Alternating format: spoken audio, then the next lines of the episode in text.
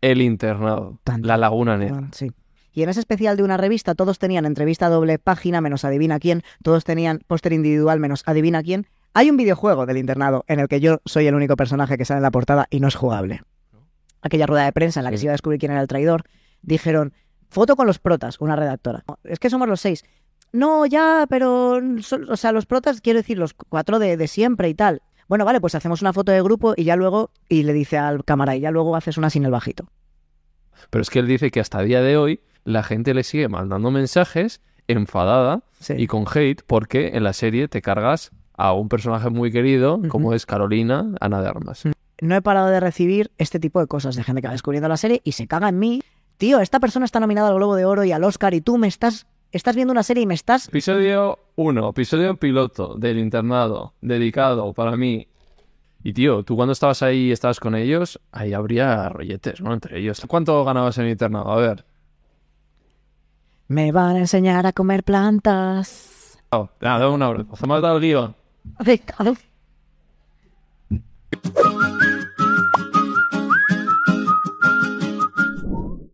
Nuevo episodio de Animales Humanos. ¿Qué ganas tenía de este pedazo de invitado que tenemos? Que tiene muchas ganas de hablar.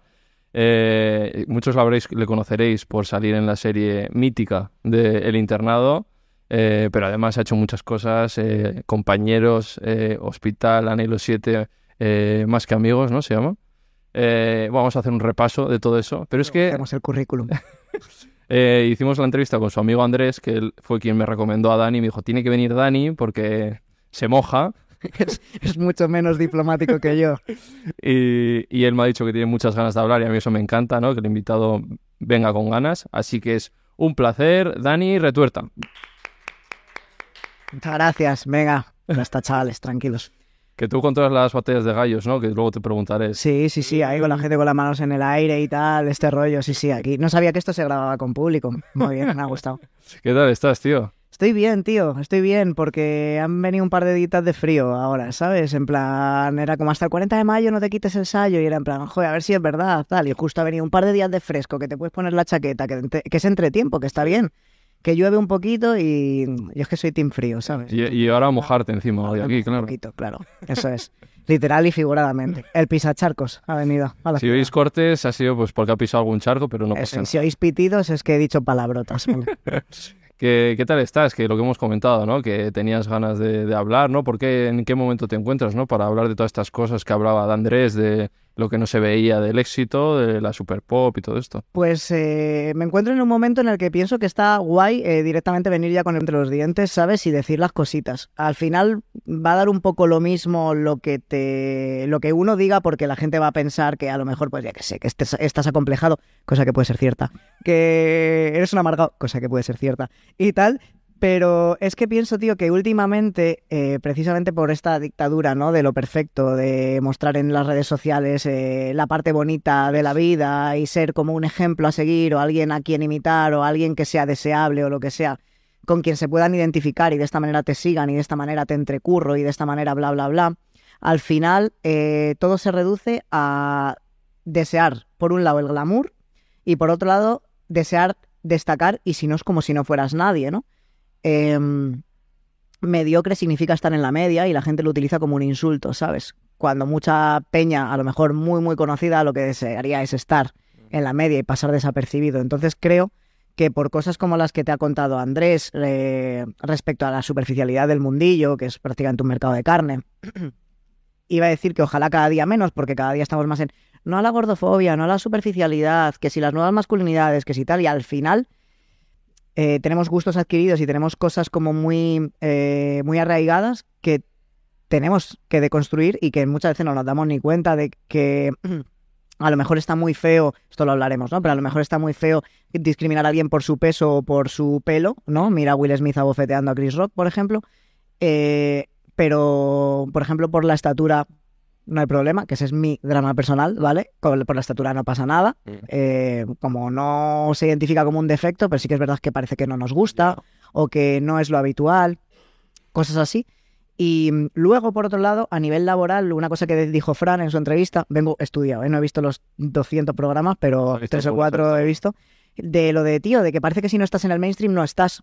Claro, eso es falso. Eso es falso, tío, eso es falso. Porque aparte de que he visto que tú también has estudiado un poco lo de lo que salió de AISG prepandemia y pospandemia del paro. Muy bien, Sí. Ibai, muy bien. Está bien que se sepa. Luego lo, lo puntualizamos más concretamente en números que también me voy a inventar, pero que más o menos son así. y, y está bien que se sepa, tío. Está bien que se sepa porque hay mucha gente que quiere ser actor y que te dice, eh, yo podría ser actor y que mm, cuando tú les dices, pues igual te tendrías que formar eh, o igual tendrías que saber si lo que quieres es ser actor o famoso, eh, ya eso para muchos es el primer cortocircuito, pero después eh, hay muchos que te dicen con cierta razón Mm. Eh, si es que no hace falta realmente estudiar para llegar, ¿no? Porque a día de hoy funciona por otro lado. Hay un debate aquí siempre que han venido actores, yo les he preguntado qué os parecen, qué influencia. Pues ahí, ahí llegaremos, o sea, ahí llegaremos. Porque también con sea, es un poco, a lo mejor es un poco hipócrita por mi parte, yo soy una persona que sí que tengo cursos, pero yo no estudio arte dramático, estudio otra cosa. Claro. Mi caso puede ser un poco especial porque empecé a los siete años y a mí directamente me han dado consejos de eh, Tú estudia, en la vida. estudia eh, otra cosa, en la escuela de la, del plato, en la escuela es. del plato. Que yo tampoco, por ejemplo, no estudio audiovisuales, yo soy abogado, ¿no? ¿Qué hago yo aquí entonces? Pero también entiendo pues que yo tengo una experiencia ya, llevo yo dos años entrevistando y haciendo, presentando un podcast que una gente que ha estudiado audiovisual no ha tenido ese contacto, ¿no? Claro. El, el que te quites el miedo a hablar con famosos, o sea, eso es todo un, un proceso que hay que, que hay que hacer. ¿no? Total, total. No, y que hay peña que lo tiene. O sea, quiero decir, hay gente que lo tiene o que empezaron en otro sitio y que También es un talento, tanto actuar como presentar, yo creo, ¿no? Es un arte, ¿no? Es un poco la metáfora del cinturón, del cinturón de herramientas, ¿vale? Eh, si tú eres una persona con un talento concreto para mm, poner cuadros en la pared eh, y llevas toda la vida dándole hostias a un clavo con una llave inglesa, pero te quedan perfectos los cuadros, ¿sabes? Rectos y no se caen, está muy bien. Pero ¿y si te dicen que eso es un martillo y que se usa así? Probablemente la persona que clava bien los cuadros sea mucho más eficiente. O sea, formarse siempre que se pueda y te lo permite el bolsillo, hay que formarse. Porque se aprenden cosas. Luego las condiciones de vida es más, es más también, ¿sabes? Es podérselo permitir, Claro. correcto. Esto que has, que has comentado, lo de que el éxito, lo que la gente piensa, ya me gusta porque yo creo que este podcast siempre lo hemos tratado desde el otro punto, ¿no? Ya me gusta traer, pues, gente como tú, gente como Andrés, que se piensa a la gente como que ya no tenéis un éxito, como que no salís y tal, y es como, pero sus vidas pueden ser muy exitosas eh, porque el éxito es relativo, porque, mm, ¿sabes lo que, lo que te digo? ¿no? Entonces me gusta que, que vengáis y que este podcast sea, porque siempre es como alabar, oh, ha venido no sé quién, qué bien le va todo, las luces, el brilli brilli, los eventos. Sí, sí, ya te, te decía antes que había estado escuchando la entrevista de Angie y me parecía como súper happy, ¿sabes? Y dije, hostia, voy a ir y voy a bajar el mood muchísimo. Bueno, mal que soy un payaso y tal, ¿sabes? Estoy aquí contando dramas ahí, llorando y riendo como Joaquín Fénix en el Joker, ¿sabes? Eh, sí, no sé, o sea, quiero decir, al final eh, hay muchas luces y sombras, te van a... eh, Tienes el tema de, de- de la dictadura esta de- del físico, que es como mucho más, que es lo que hablábamos de antes, ¿no? Antes. Eh, Y luego en Mariano Alameda, de Aquí hay quien viva, que lo dejó todo por, por dedicarse al yoga, pues era una historia que a mí me decía, joder, qué guay, ¿no? O sea, alguien que lo tenía todo sí, y ahora es la persona más completa y para, más enriquecedora para él mismo, ¿no? Y que él contaba, decía, yo ya pasaba de hacerle la pelota al director, los pasillos, estar en no sé dónde, decía, "Mira, dejarme en paz.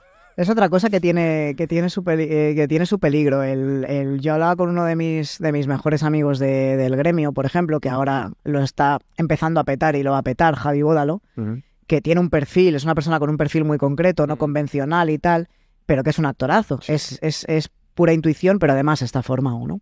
Y es genial. Entonces es un tío que curra que flipas y hablábamos, eh, hablábamos eso, que, que a veces... em, mantener la humildad cuando vienes de, de- de barrio, como somos el o yo, o bueno, el propio Andrés, que es de Entrevías, ¿sabes lo que te quiero decir? Es como muy necesario y para mantener los pies en la tierra y ser consciente, digamos que, que caerte de la tabla de surf después de haber eh, coronado la ola no duele tanto si no se te olvida de dónde vienes o si no piensas que va a ser para siempre lo que tienes, ¿no? Y, mm, y está guay ese mantener la humildad, pero mantener la humildad tiene un, tiene un problema dentro del gremio este. Y es que muchas veces eres un boca chancla, que es mi caso. Entonces al final cuesta, cuesta un poco eh, tener eh, amigos en el gremio, Claro. porque al final como que hay un contrato no establecido de superficialidad, de, Y de, de- sí, de, de mucha, mucho, mucho piqui piqui a las espaldas, pero luego muy buenas caras. Sí. De repente, no sé quién se está acostando con tu exnovia, la que has dejado hace cinco días. No te habrá Eh, pasado, Dani. A mí concretamente no, pero, pero sí que me ha pasado una vez que una vez en una fiesta me dicen, ah, conozco a una ex tuya, se llama, se llama, y el tío no sabía ni cómo se llamaba y fue como, hermano. Yo qué sé, no, si me vas a contar la anécdota, dime quién, ¿sabes? No tengo tantas ex, entonces sabía cuál era, pero era... No, no es, no es bonito. Además, eh, que ahora... Ah, nos hemos acostado con la misma persona, amigos para siempre. No, no funciona así. No me cuentes esta anécdota. Quiero decir, tengo, tengo una autoestima muy frágil. Vale, antes de entrar en las promociones, eh, vamos con lo de la Super Pop, ¿vale? Porque hemos comentado. Sí, que- vamos a, comple- a completar lo de Andrés con es. no solo les pasa a las personas con sobrepeso, ¿no? Eso Por así en su caso, le apartaban o le recortaban en la Super Pop, él se enfadó y, y lo dijo en el podcast. Y tú comentaste de que a ti también te había pasado algo. Y me has dicho antes eso, como que te, te ponían grapa. ¿Qué es eso de las grapas? Cuando te el problema de que te pongan en el medio en las fotos a veces es que te coinciden las grapas de la revista, porque como los pósters venían grapados por el, por el medio, pues te coinciden las grapas. Sí que es verdad que también me ha tocado en los lados. Y sí que es verdad que, así, anécdotas eh, concretas a full, pum pum, de estas de 15, 20 segundos que te gusta a ti para ponerlo luego en el story. Es. Mira, a mí me ha pasado lo siguiente. A mí me ha pasado lo siguiente. Pero qué imagen tenéis de mí. Mira, eh, spoiler, 13 años después. Eh, uno de los chavales, por circunstancias del grupo del internado, se une a los malos. Soy yo. Pero no se sabía quién iba a ser. Y era como un secretismo, no se sabía de cara a la galería. Entonces hacemos la rueda de prensa de esa temporada. Y esto es facts, verídico, ¿vale? Eh, está bien porque además es eh, ir a favor de, de- mis compañeros. Resulta que durante muchas temporadas, yo en la primera temporada del, del internado, en las eh, estábamos todos los actores en la rueda de prensa y eh, revistas de estas, que no vamos a mencionar, o las vamos a mencionar todas para que cada uno te hace, pues ten- tenemos la Bravo, la Loca, la Super Pop, la Nuevo Vale, así estas Vale, cuatro, vale, eh, había muchas. más, había más, pero estas cuatro son como las más potentes Vale. y no voy a decir con las que más haya chocado yo, porque para nada, porque al final tienes que ser profesional, pero sí que es verdad que voy a apoyar eh, más el discurso de Andrés que defender la superficialidad, que por contra, a lo mejor a las redactoras es lo que les tocaba, ¿no? Porque llevan una agendita y necesitan esto, esto y esto, ¿no? Que es lo que les han pedido. El problema es quién pide eso. Ese es el, ese es el problema. ¿Quién lo pide? Porque tú estás educando desde los 10 o 12 años a unas personas, sean chicos, sean chicas, eh, a que les guste algo muy, en muy concreto. Y eso es peligroso, porque los gustos son adquiridos. Como la heterosexualidad también, ¿no? Al final. no Puede se ser, busca- sí, claro, eso es. Siempre las películas, tal, tal. Total, si es como, eh, sí, además normal viene de la norma. Entonces, si la norma es todo esto, Sí. eh, todo lo que se salga de eso, pues no es normal, en principio. Otra cosa es que sea malo, que no sea normal. Pero bueno, lo habitual es esto, ¿no? Pues siempre podemos cambiar las palabras para que duelan menos. Pero sí que es verdad que te educan para que te guste Pepito, Juanito, tal. Y, y, y quién dice, o sea, hab- habiendo para gustos colores y sobre el papel, ya creo que hemos superado la parte biológica en la que un macho alfa tiene que ser alguien grande, fuerte. Sí. Eso está feo, punto. Entonces a mí me ha pasado de que en la primera temporada les daban el test de ¿cuál es tu color favorito? ¿Qué horóscopo tienes? ¿Cuándo es tu cumple? Eh, ¿Fumas? Tal. Esto, y a mí no me lo daban. O sea, yo recuerdo que en el primer, yo hacía broma con, con Fer Tielbe, con otro de los actores de- del internado, que estuvo menos tiempo, que me dijo, ¿tú has hecho lo de esta revista, la, en la hoja esa? Y digo, "Eh, le ha faltado pedirme que le traiga una Fanta a la redactora. ¿Sabes? O sea, le fa- que no es culpa de ella, ¿no? Pero me miro como, bueno, este no lo tenía yo Ubicado. ubicado. Es que hace aquí el de compañeros. Se ha equivocado de colegio, ¿no? Pero esto es una. Luego hay otra que es muy grave, la que es... el- que has dicho. Eso es. Esta es muy, esta es muy chunga. Para quien no sepa, en el internado, él, luego vamos a hablar largo y tendido, mucha gente le tiene manía 15 años después porque él hace de traidor, hace, no, no es, hace, es un papel, No, a veces soy. hace de traidor con todo su grupo de amigos y ahora comentará. Correcto. Bueno, el caso es que eh, cuando se iba a descubrir quién era el traidor, eh, como no lo podíamos decir, era muy importante que en las fotos promocionales, no las promocionales de Antena 3 y de Globomedia, que esas evidentemente sabemos, ¿no? Lo que hay que hacer.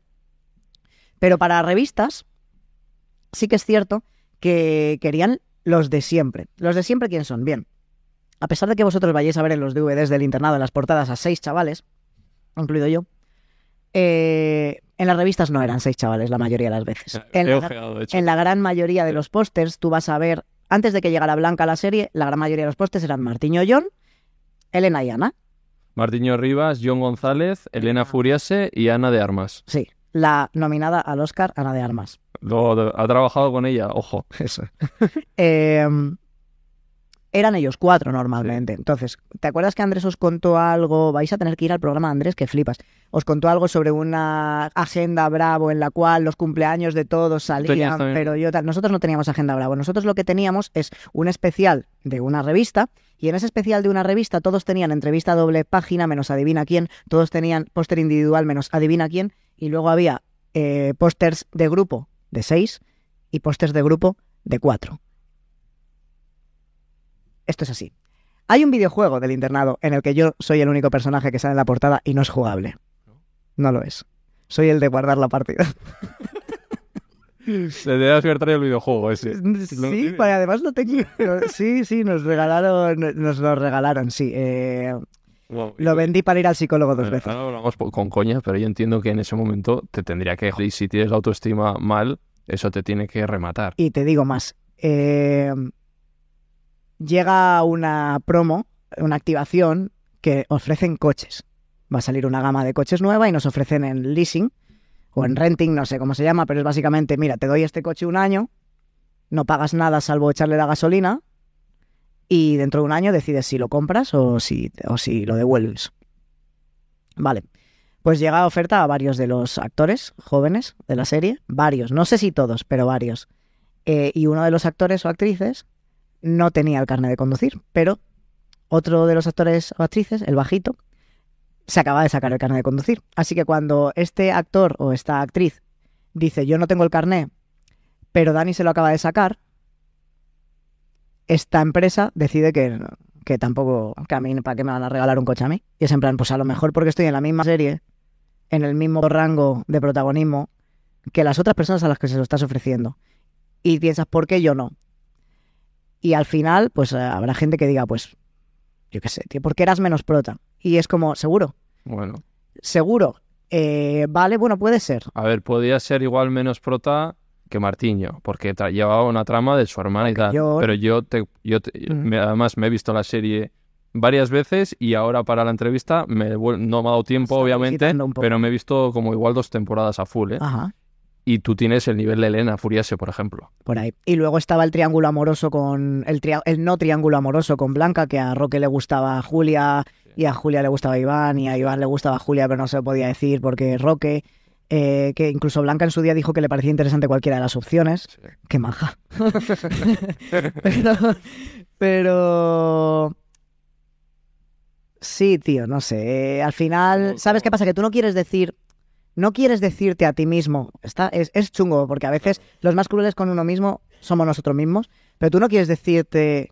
Es porque soy feo. Cuidado, ¿eh? O sea, es que tú no quieres decirte esa movida. Te pondrás otras, ¿no? Digo, Sí, igual pero, te pero, pero, decir, pero- bueno, no soy tan prota, ¿no? Sí, Igual. no soy tan prota o, o no lo comprendes a mí. Yo recuerdo una conversación con Martiño que precisamente por estas cosas de que ellos sí salían en ciertas revistas y yo no, y yo decía, tío, es que yo no entiendo. O sea, de verdad.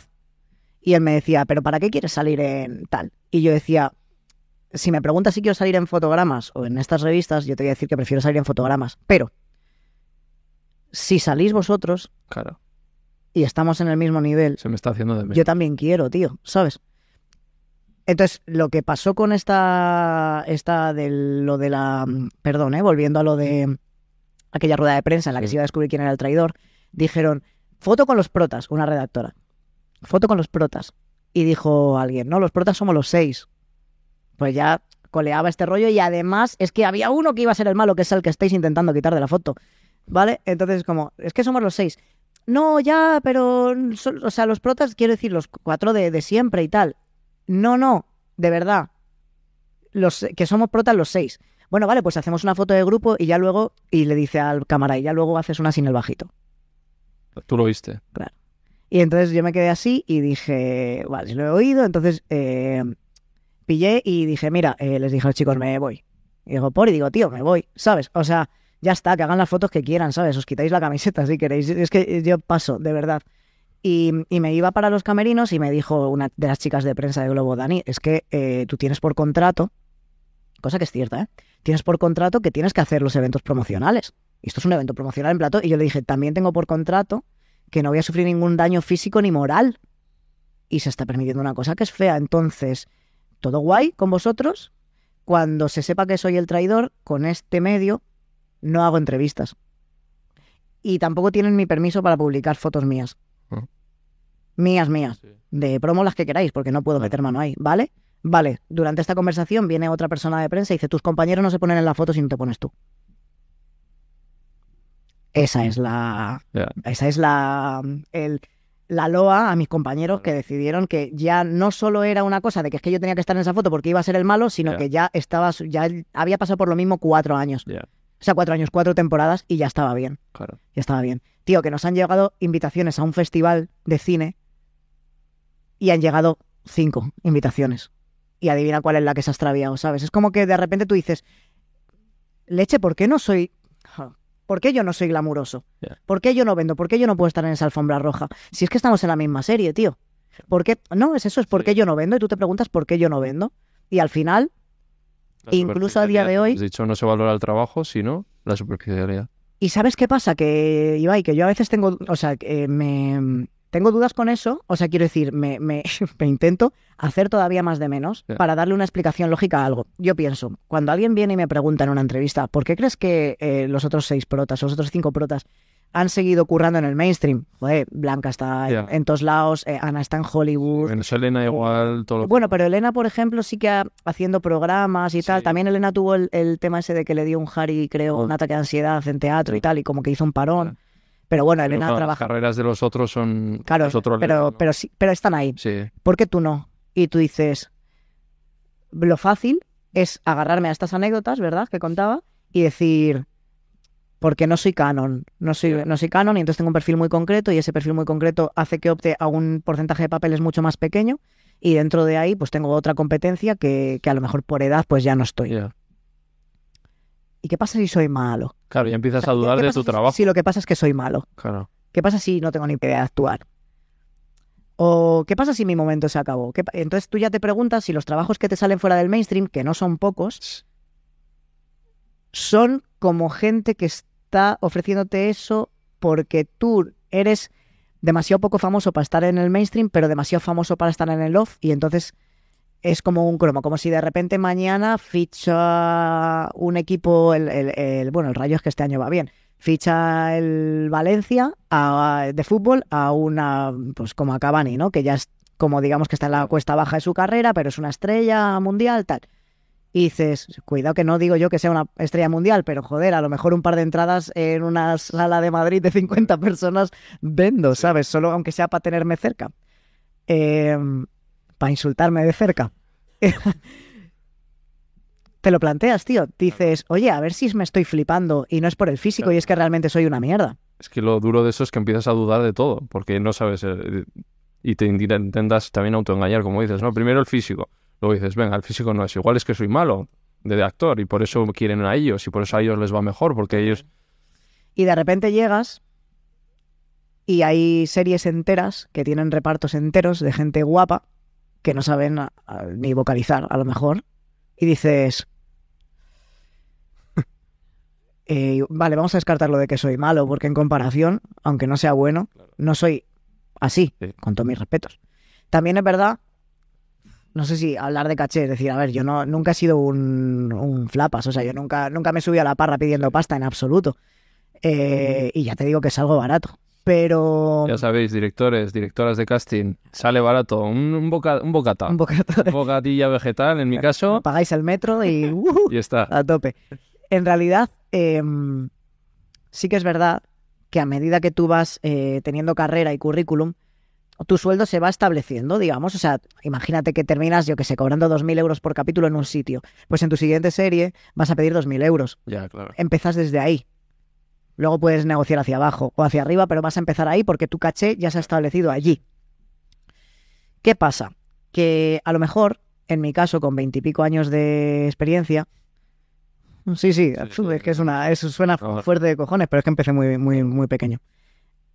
Con veintipico años de experiencia, pues mi caché ha ido subiendo y bajando, pero está en un sitio concreto. ¿Qué pasa? Que a lo mejor es más sencillo, a lo mejor ya no, porque son influencers muchos y ya tienen un caché. Sí. Pero a lo mejor es más sencillo coger a cinco chavales guapos que has encontrado en un instituto y pagarles mil euros por capítulo y ponerles un coach que cobre 600 euros al mes Claro. o 1000 euros al mes, porque ya tendrías por 6.000 euros a tu elenco cerrado y el profesor. Ya. Este elenco ya va a ser atractivo de cara al target que tú quieres, con lo cual en principio puede eh, em, atraer audiencia y según ellos te van subiendo su caché a medida que avanza la serie, es posible que hayan evolucionado como actores porque tenías un coach. Esto te ha costado 6.000 euros. Claro.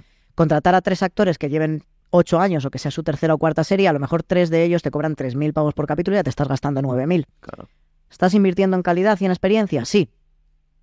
Pero ¿qué más nos da si la No. gente lo va a ver con el móvil en la Claro. mano? Al final es el business da igual. y te tiene que salir lo más rentable para ellos en su cabeza. De hecho, ahora mismo la forma de negociar una compra de un Sí. formato tiene más que ver con quién tienes en el dossier que de qué va el formato, tío. Sí, aquí han pasado actores y ya me han dicho que ahora ya se mira el, se mira el número de, seguido- de se- de seguidores más que... Sí, el hermano de, el hermano de, de John, Aitor, eh, Aitor Aitor Luna, Luna. salió una vez hace por lo menos cinco años, creo, eh, diciendo que, que había castings a los que no entrabas si no tenías 20k. Y es en plan, pero vamos a ver. ¿De qué va esto? eh, ¿Qué, estamos haciendo, no? ¿Qué estamos haciendo? Y es un poco, es un poco chungo, Es tío. lo que va el mundo, ¿no? Vale, vamos. Todo esto, vamos, como media hora o 20 minutos, y esto se supone que era la intro. Pa- para poner un poco en contexto. Te dijeron gente. que de- te dijeron que iba a meter caña. Madre mía. Vamos a ir con las promociones. Vamos con las promociones. Eh, ¿Qué tienes para promocionar? Cuéntanos. ¿De qué estoy haciendo? Sí, ¿qué estás haciendo? Cuenta cositas. Eh, a ver, eh, va a salir este año seguramente la nueva peli de Norberto Ramos del Val, que se llama Soy una buena persona, que ya la hemos preestrenado, que han estado en Buenos Aires con ella. Y, mm, y esta se va a estrenar. Luego es posible que un corto que, que escribí, que junto con Frank Katzman, que, lo, que ha estado en circuito de, de certámenes ahora y tal, es posible que ya lo abramos este mismo año, que se llama Bowline Doble, que, que, lo, escri- que lo he escrito, ¿vale? Por si acaso. Y luego, a nivel teatro, ¿no? Esto que decía en su entrevista a Fran Perea, que parece que no estamos. Yo estoy en tres obras de teatro. Ahora Estás mismo. como actor. Estoy ensayando la nueva obra de la compañía La Fantoche, que es la compañía eh, que confiaron en mí en cuanto llegaron a Madrid, me dieron papel y entonces he estado en todas, incluso coescribiendo alguna. Eh, una pequeña parte, ya te digo, nada, nada súper grande, pero ahí pues siempre me dan un, un prota, un coprota y, y estamos ensayando esta que es una tarantinada. O sea, es como casi un...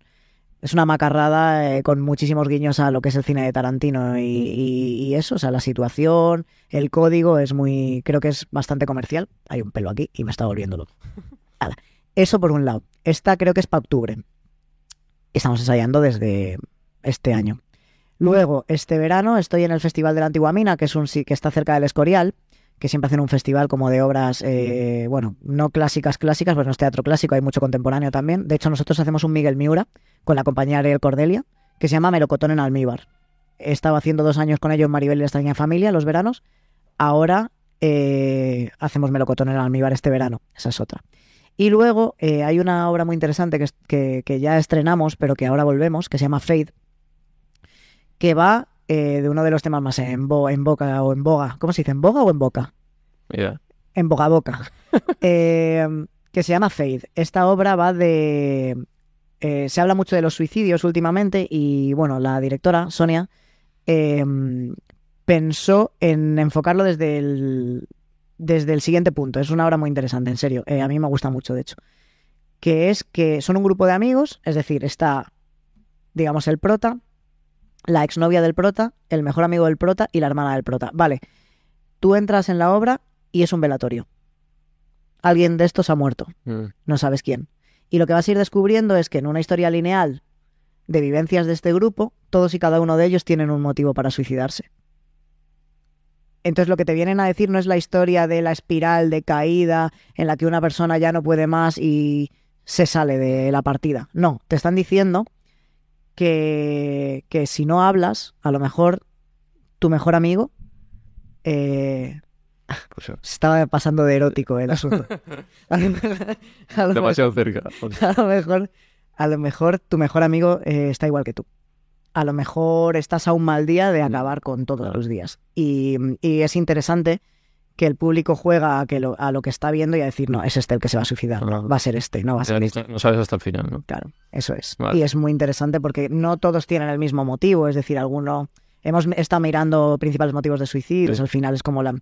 eh, mm, pues la propia depresión o Em, también está la, auto, la autoexigencia y también está la despersonalización como, como motivos. Ah, ¿Y dónde pueden encontrar toda, para comprar? ¿En- ¿Tienes página web o...? Pues, eh, a ver, yo todo lo promociono siempre en Insta y en Twitter, Vale, seguirle, Dani Retuerta. Dani, Dani Retu en Twitter, Retu Dani en Insta. Esto es porque hay otro Dani Retuerta que es cantante y él llegó a Instagram antes que yo y yo llegué a Twitter antes que él. Entonces al final hemos decidido, podríamos haber consensuado que Dani Retu me lo quedase yo y Retu Dani él. Yo siempre os dejo en, en la descripción del vídeo en YouTube, si pincháis abajo en la descripción, siempre dejo el Instagram de los invitados para que entréis. Sí, y seguidme un poquillo, a ver si me dan un casting. Claro, sí, es que está ahí cerca de los 20k, o sea... bueno, ¿No? cerca estoy en 13 y medio. Ah, bueno, por eso si llega, ya le van a dar más papeles y es hacerlo por él. Estoy en 13 y medio, pero verificado. O sea, quiero decir, Yo no lo tengo ni verificado, quiero tío. decir, sí, es él. Hombre, Aquí podéis insultarle. salir con las grapas en Super Pop al final, pero... Al final, ya, eso es, eso es. Verdad, No me dieron el coche, pero el tic azul lo tengo. Hasta que decidan que lo quitan también si no es de pago, ¿no? Que también faltará poco para eso. Eh, esto está, a ver, la Fade está en el umbral de primavera en julio. Vale. Eh, el Teatro de la Antigua Mina, pues es eh, la semana que está, pues nosotros tenemos tres funciones, dos en julio y una en agosto.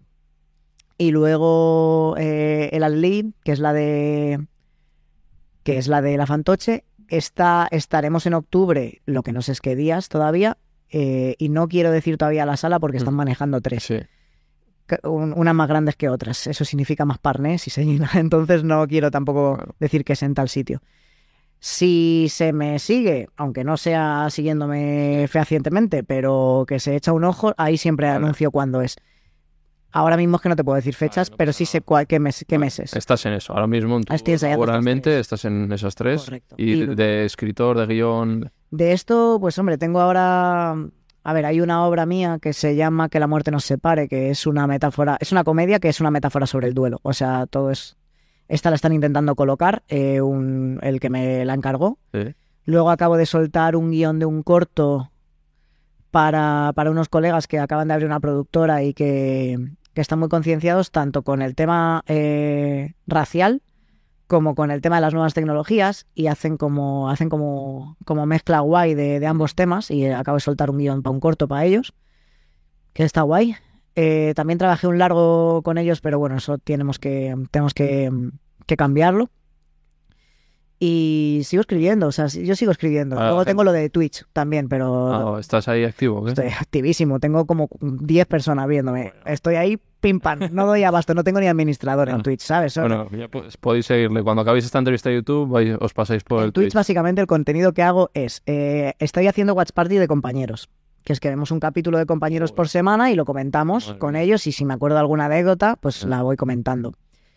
Eh, juego a los Pokémon con 33 años. Bueno, Pero juego a los Nosotros Pokémon. conocemos a Sekiam, que es- Sekiam también, pero Sekiam, champion. claro, pero Sekiam es un campeón, yo soy... vive de ello, además, de jugar a Pokémon. Claro, o sea, yo, yo no vivo de... Tú de hobby. Decir, igual pago el internet con los Pokémon, ¿sabes? Si me ve Sí. suficiente gente y se suscribe. Y luego lo de las batallas.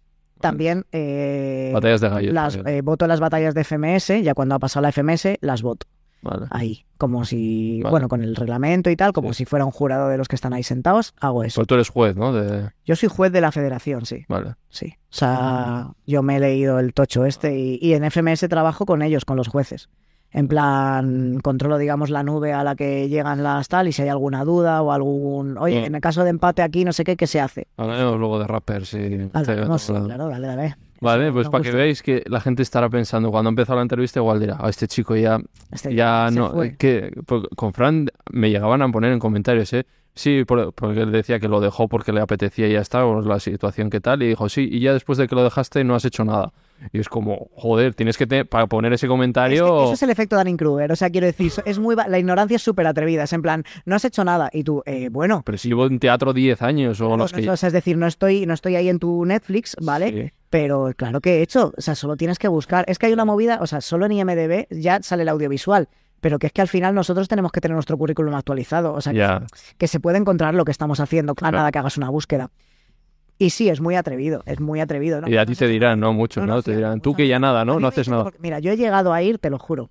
Esto me pasó, creo que se puede, creo que se puede, no, no voy a decir dónde fue, pero sí que es un programa grande, ¿vale? Un programa grande, de, no de, de, de Access, ¿vale? Access Prime Time, que es como los de las nueve y pico de la noche, diez de la noche. Bien, me llaman para invitarme para decir, eh, para la entrevista de yo fui muy famoso, pero ya no. Vale. Cuidado. Ya vamos con el brilli brilli por delante, ¿sabes? Yo fui famoso, pero ya no, qué tristeza, que ya no tardo 45 minutos en cruzar callao, que no, que no va de eso. Que va de que quiero comer tres veces al día, es una manía que tengo, ¿vale?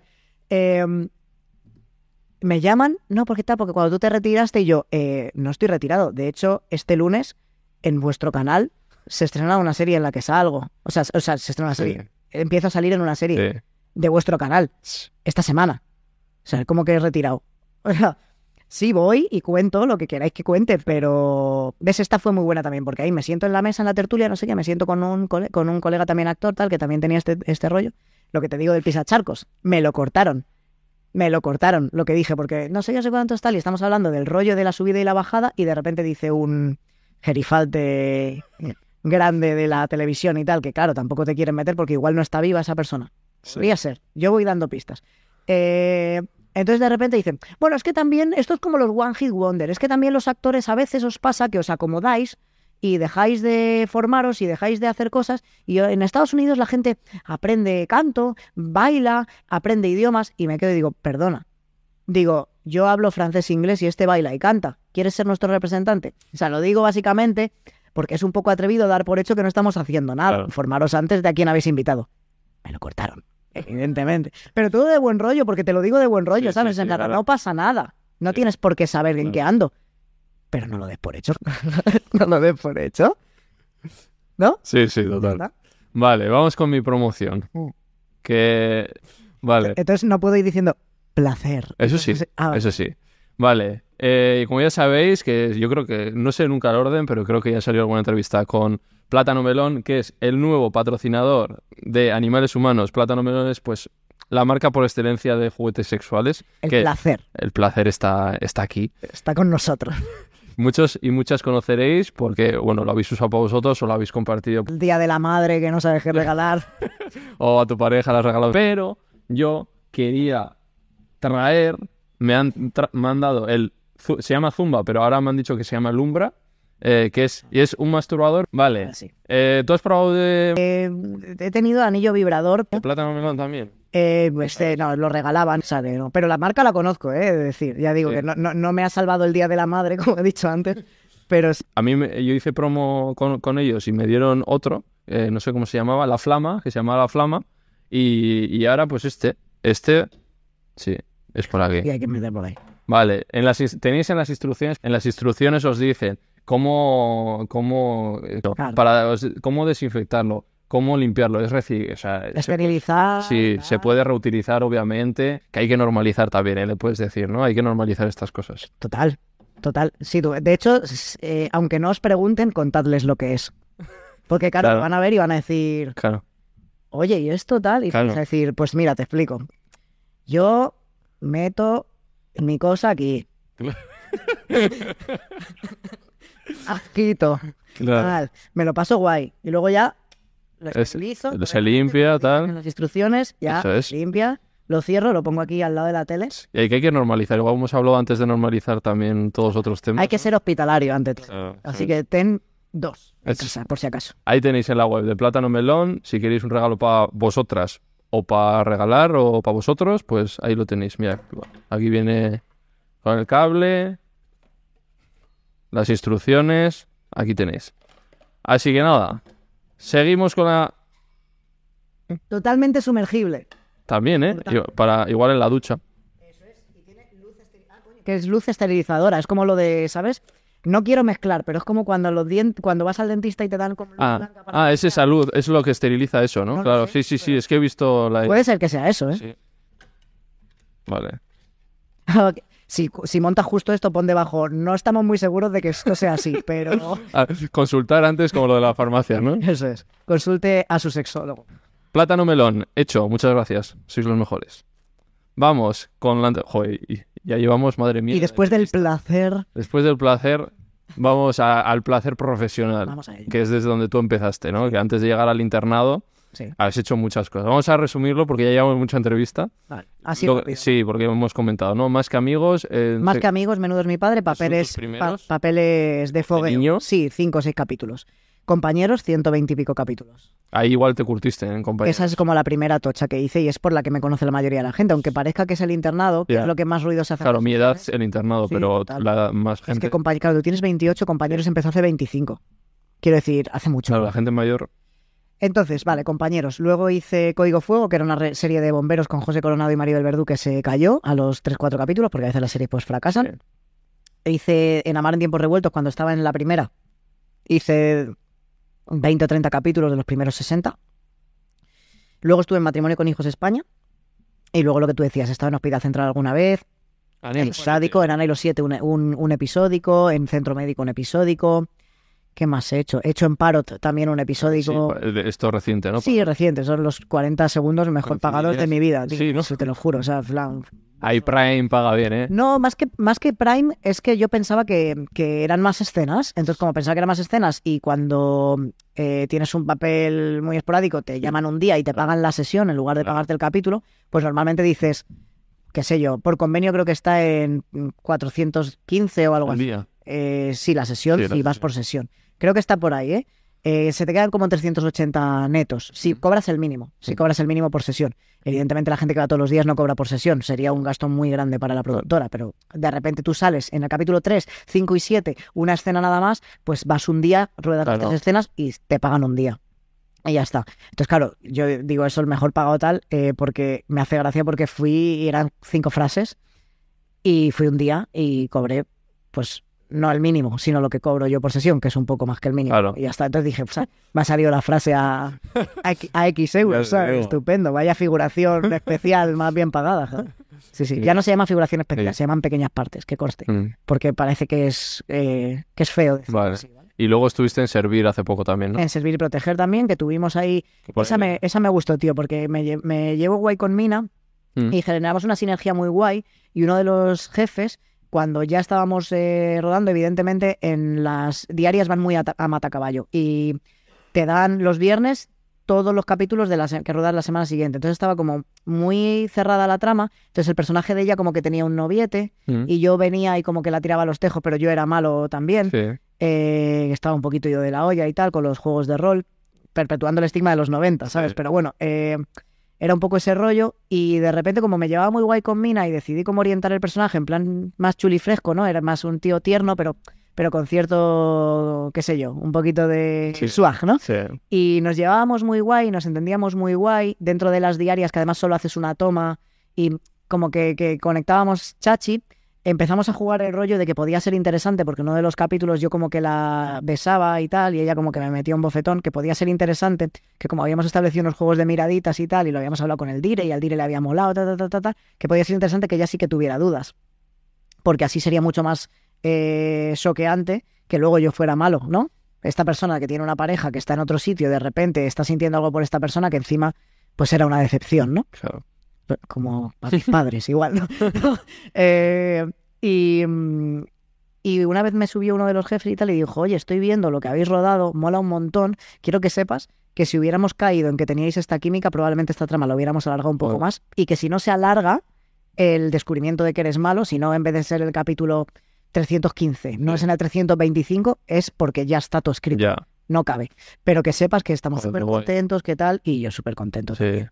Y con Mina ya te digo, o sea, a ver, no hablamos todo. Mina que... Mina el Gemani Ah, le dije para... Al final no, no cuadramos y no pudo venir. tiene una agenda complicada. Sí, es que tenía... Era imposible Y además cuadrar. como mogollón y ahora está levantando su productora, está haciendo cosas, está emprendiendo mucho y es guay. O sea, no hablamos todos los meses, Sí. que digamos, ¿eh? Pero de hecho, No, háblale bien de mí para otra. vale, tenemos una quedada pendiente desde hace mil, de hecho, o sea, que imagínate. Vale, eso servir. Luego Amar en tiempos revueltos. En Amar El, poquito. Classic, ¿no? Cada vez paso por Me, ahí. me depilaron las piernas, ¿Sí? tío, porque tenía 17 años y hacía de 13.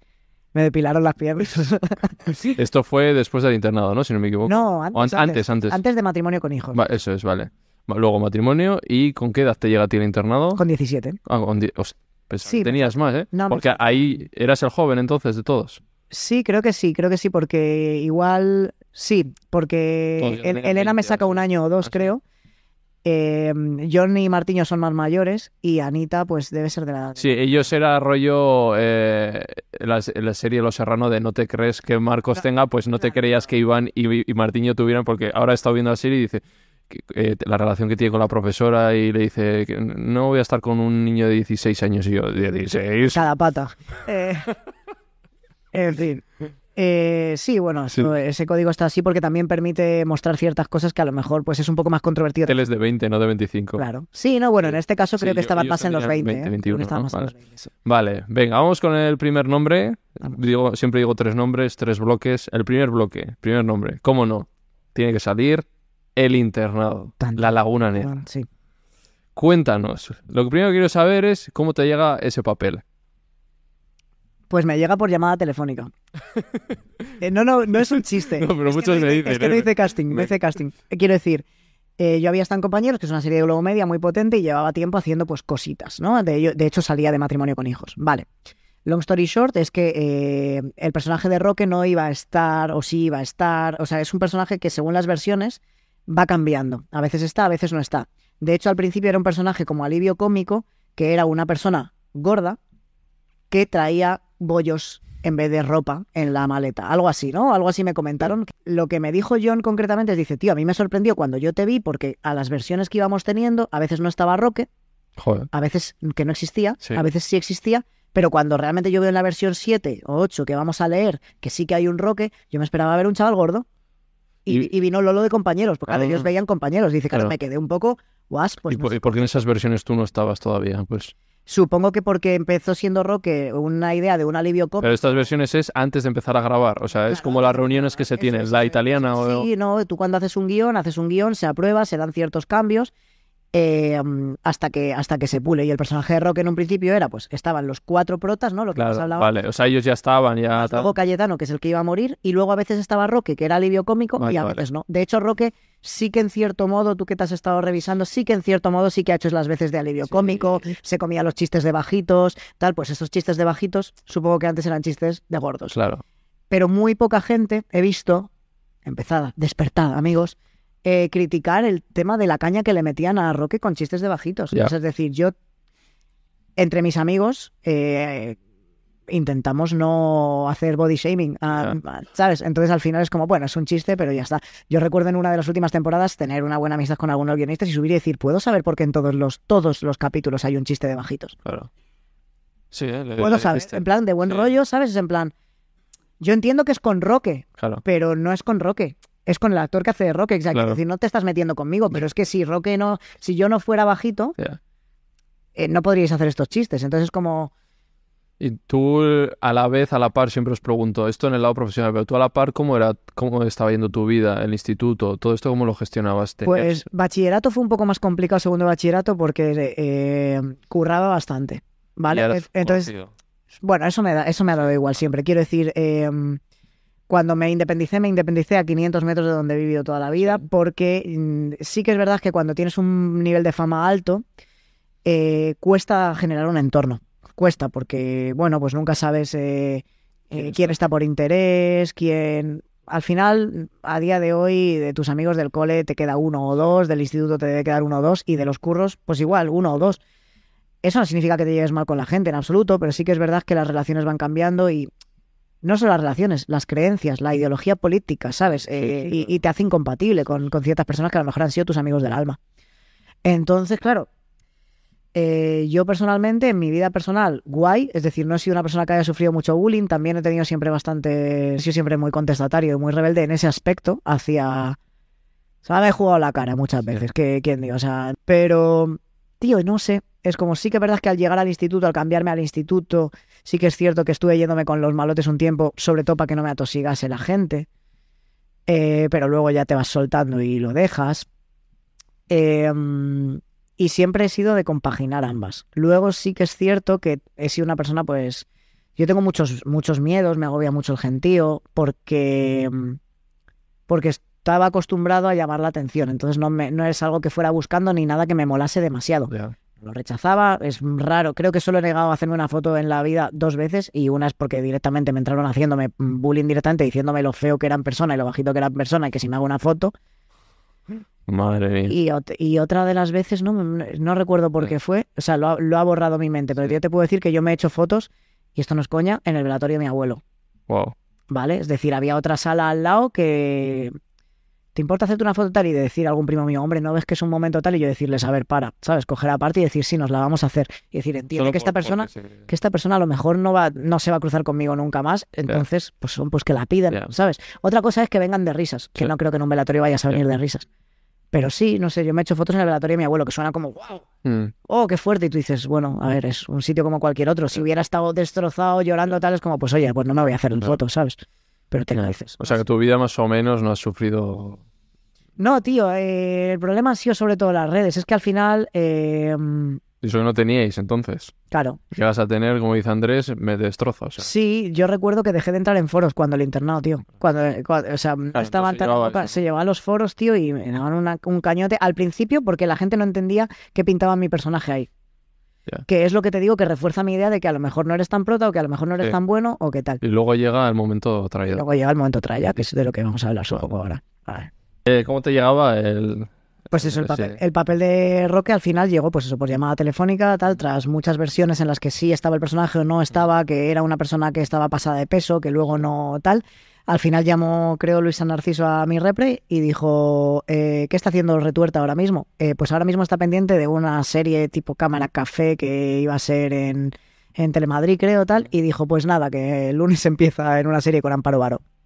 Ah, era, era la serie con Amparo Varo, ¿no? Sí, ese rollo, con Amparo Varo y Luis Merlo, a la que se venga la lectura de guion, tal. El lunes, ¿eh? te hablo de un miércoles para el lunes siguiente. Y fue como, te llaman y además esto no pasaba por mí porque yo era menor de edad, o sea, pasaba por mi madre. Entonces mi madre me dice, que empiezas una serie el lunes y digo, la de Telemadrid. Y me dice, no, no, no, otra, con Amparo Varo y tal. Y yo, venga, vamos, a por ellos. Tampoco he sido nunca muy mitómano porque como Sí. me, me crecí, o sea, me, Claro, me crecí, que me crié, digamos, entre los actores y tal, es como que siempre, siempre me han parecido todos muy altos porque mientras que a la mayoría de la gente os pasa, los que sois de estatura normal, eh, que veis a la gente en la tele y decís, pareces más bajito Mm. en la tele, a mí me pasa al revés.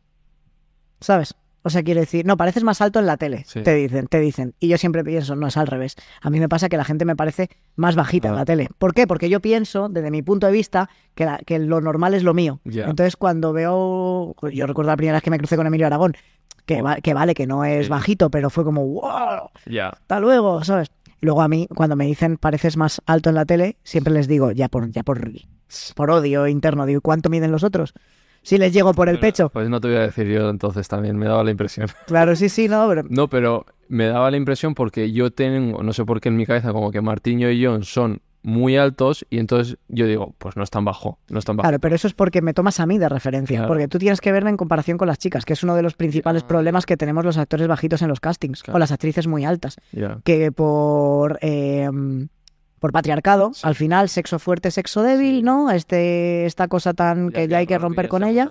Y entonces normalmente el tío es más alto porque macho machote tiene que proveer, cazar mamuts y proteger a hembra frágil y recolectora, ¿no? O algo así. Entonces de repente yo mismo, aunque lo denuncio, yo lo veo eh, en una pareja que uno es ma- el chico es más bajito y la chica es más alta y siento que queda mal, tío. Y me lo tengo que quitar, ¿sabes? Y me lo tengo que quitar porque encima es que me beneficia a mí, pero les pasa igual a las chicas altas. Vale, entonces llegas ese primer lunes Sí. y cómo recuerdas, porque estaría todo el elenco, entiendo, ¿no? De hecho, sí, estábamos, pues sí, fuimos a las oficinas de Globo Media, que estaban, eh, de hecho, es más o menos el mismo edificio que Plató, pero por Mm. detrás, el de compañero, o sea, el de compañero, no, el del internado, que estaba como en la planta 3, estaba Aida en la planta baja. Madre mía, o sea, cada planta un plató. más- No exactamente así, pero sí que estaban eh, la tira, Aida, y luego había estado, bueno, el de Siete Vidas y el de Aida era el mismo, creo. Entonces estaba, ahí estaba Aida y estaba ese. Luego hacia arriba, pues lo sé, eh, luego estaba el edificio realmente del Grupo Árbol y los platos, digamos que, que en otro edificio, pero por detrás, entraba por detrás, de hecho. Y fuimos al este de Globo Media a hacer una mesa italiana. Tú cuando viste todo ese reparto que te quedaste loquísimo. Mm, En realidad no, me hizo ilusión porque es gente que decía, wow, voy a trabajar con este y con este. Pero es lo que te digo, o sea, generalmente yo con 10 años había hecho ya la gala de, Ante- de Antena 3 Ya. medio presentadita y tal, había estado con, con un Darth Vader eh, delante, me había cruzado con Estopa Sí, por lo los no pasillos. a la gente, o sea... Eh, Hay un, hay un sketch en una gala de Antena 3 que es, creo que es imposible de encontrar, que es con Ana Obregón y Bertino Borne, tío. Y, y- y- y salgo yo, "Eh, no sé". Vaya dos, ¿eh? Digo, "Guau, vaya tres, mi niño. Ahora son los dos polémicos, ¿eh? Está muy bien, sí, son los, los- las dos Españas ahí juntas. Bueno, y creo que son los dos más o menos de la misma. No, pero yo soy la otra, digo. Ah, claro, eso sí. la, Espa- la España, la verdadera España que madruga soy yo.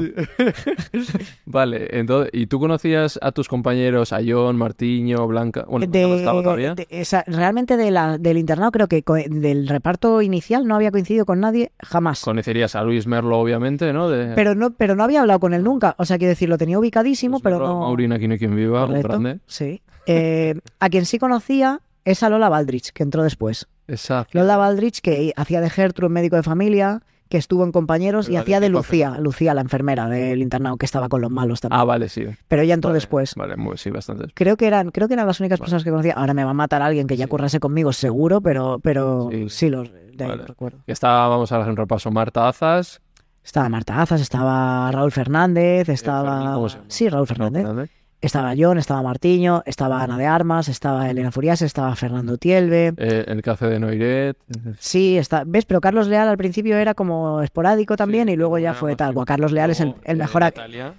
Natalia, que es- Natalia Millán, que es, que es una de que es actriz también. increíble, increíble. Sí, sí, sí. Y como la que hace de. La que está con Fermín, ¿cómo se llama en verdad? Marta Torné, Marta Torne, eso. sí. Y bueno, luego ya pues eso, Amparo Baró, Merlo y las, las nenas, Carlota y Es Denise. que a mí no está, mi top 3, ya lo comenté, igual era eh, este, eh, Aquí no hay quien viva y Los Serrano. Ajá. Luego en el 3, pues ahí está Los Hombres de Paco, El Internado, pero a mí El Internado me parece que la ves ahora y me parece muy bien hecha. Aguanta bien el tiempo el internado, sí. Eh, además, el internado es distinta. Lo bonito que tenía, y eso nos cansamos muchísimo de decirlo en las entrevistas, es que cultivaba el thriller. Sí que es verdad que es una serie de comedia, todo el rato. Ahora te lo dan todo ya y...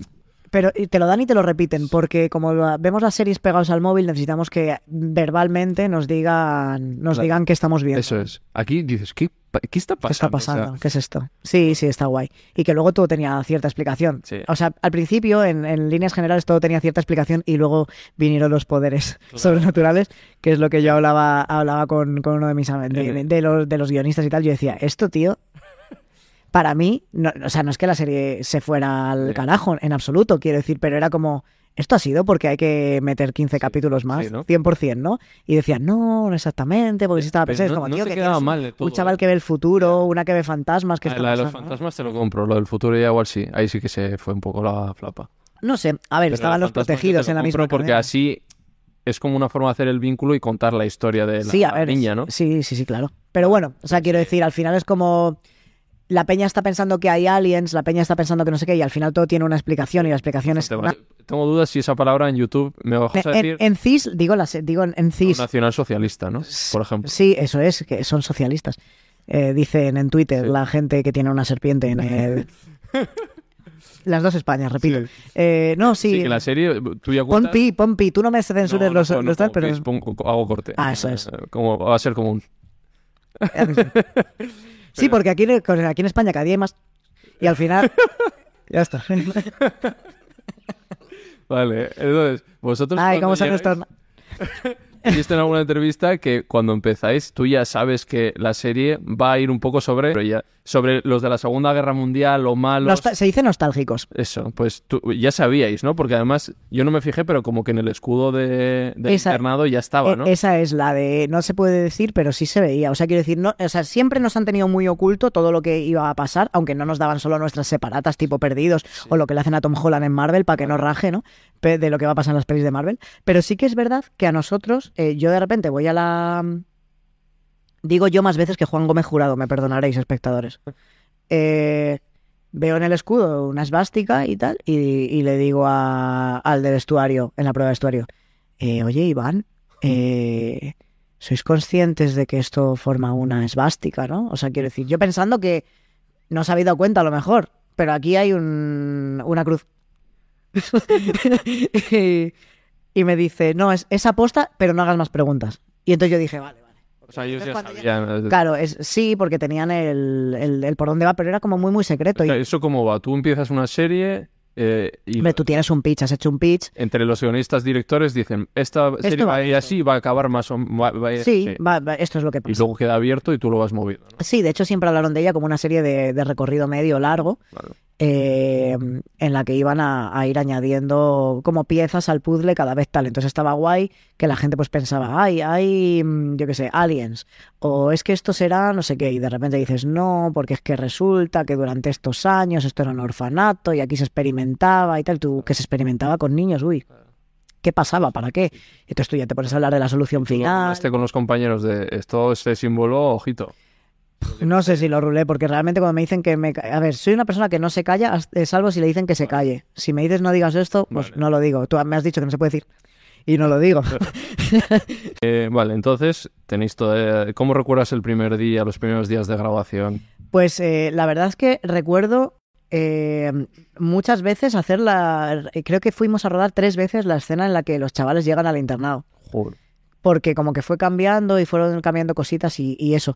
Y al final eh, también recuerdo como un día de como de, de networking, ¿no? En el que nos juntaron a los chavales para hablar de, de cosas nuestras, ¿no? De, y de los personajes en sí, de cuál era la sinergia y el pasado de entre ellos, cosa que ellos ya habían hecho antes, pero como Fer y yo habíamos llegado a última hora, eh, Fer, Tielbe y yo, eh, porque ellos cuatro como que ya estaban pillados un poco antes y ya habían empezado a irse de farra juntos y tal, Sí. y ya tenían como un vínculo un poco más formado, ya eran más amigos. Nosotros llegamos más tarde, además yo era menor que ellos, yo vivo en Fuenlabrada, con lo cual tampoco podía subir a Madrid con 17 años para irme de fiesta. Entonces todo ese networking lo teníamos que hacer, digamos, en, en el, Sí. en el curro. Y al final, al final bien porque te ves mucho con la gente y eso. Pero sí que recuerdo poco de los primeros días. Sí. Recuerdo más de la mesa italiana, de cómo llegó el papel y recuerdo que, que Fer, eh, Fer Cayetano. Fer Cayetano, Fer Tielbe, a mí me dijo, tú no digas nada. Y no dije nada. Tú no digas nada, pero me muero al final de esta temporada. Wow. Y yo en plan, ah, vale, tal. Entonces cuando termina la primera temporada, hasta el, la- el primer capítulo de la segunda no se sabe quién muere. Claro. Y entonces era como, "Ah, ¿quién se muere? No sé qué, tal, tal. Hasta este punto me callo la boca. Ya eres un traidor, ¿eh? No, no, hasta, hasta este ¿No le punto. dijiste a tus compañeros? Es que hasta este punto me callo la boca de que yo, Sí. Creo que ya se está viendo en la entrevista que soy muy payasete, pero tengo una autoestima frágil- y, una autoconfianza relativa. Yo de repente se empieza a hablar de que hay uno que se va a morir cuando nos llega el guion y entonces estos y yo vamos a preguntar a los guionistas y los guionistas nos dicen, no se sabe, todavía no está claro quién se va a morir y yo digo, me matan, me matan a mí, lo estoy haciendo tan mal que me van a matar a mí. Me coge Fer un día, porque me rayé, pero un día de bucle, ¿eh? en plan, es que me matan a mí, ya verás tal, y me coge Fer un día y me dice, vamos a ver, yo qué te dije a ti el segundo día. Que me muero yo, que no te rayes, que no podemos decir nada, pero que me muero yo. Digo, es que los guionistas están diciendo que no saben. Digo, es que los guionistas no te van a decir muere no sé quién por si se filtra. Te lo estoy diciendo yo y está muy bien porque te has callado, pero que me muero yo. O sea, no te rayes. Y yo, pero ¿y si me matan a mí? Que no te van a matar a ti. Que me muero yo. Relájate. 17 años, te digo. ¿sabes? Ahora con, 20 con 25, uy, con 25. Tengo 33. Ahora con 33 me pasaría igual. No, la- no lloraría, no, a lo mejor no me agobiaría tanto, pero sí que a ver si me van a matar a mí. Siempre tengo esa, siempre tengo esa. Es Esa desconfianza. pensando, a ver Sí. cuándo me dan materiales. A ver, Vale. cuándo me jubilan. ¿Y cómo vives ese boom, no? Porque de repente vosotros pensabais que iba a tener tanto éxito la serie. Pues no lo sé. O sea, quiero decir, lo bueno que tenía el internado, aparte de lo que te digo, de centrarse en un género muy concreto, o sea, el 50% o el 60% de lo que es la serie es una trama de misterio y el resto pues ya sí tiene que ver con contentar di- diversos targets, ¿no? Sí. Está guay porque tenía este componente misterioso. En España pues se había estilado en series como Motivos Personales, creo, y poco más. Alguna más habría, pero estas sobre todo. Y suponíamos que si le entraba a la gente le iba a entrar bien.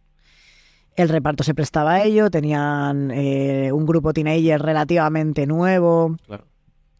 que eran pues todos muy guapos, menos uno. Eh, La belleza es subjetiva, o sea... es lo que diga la Superpop, la belleza, hermano. Claro, Esto es ese así. el problema. Pero si no, hay gente que tú le parecerás atractivo y yo González, ¿no? O sea, a mí hay, yo, hay gente que pasó por aquí y le digo, ok, ¿Qué te gusta? Sé ves y dices, qué feo eres, los que están aquí, tío.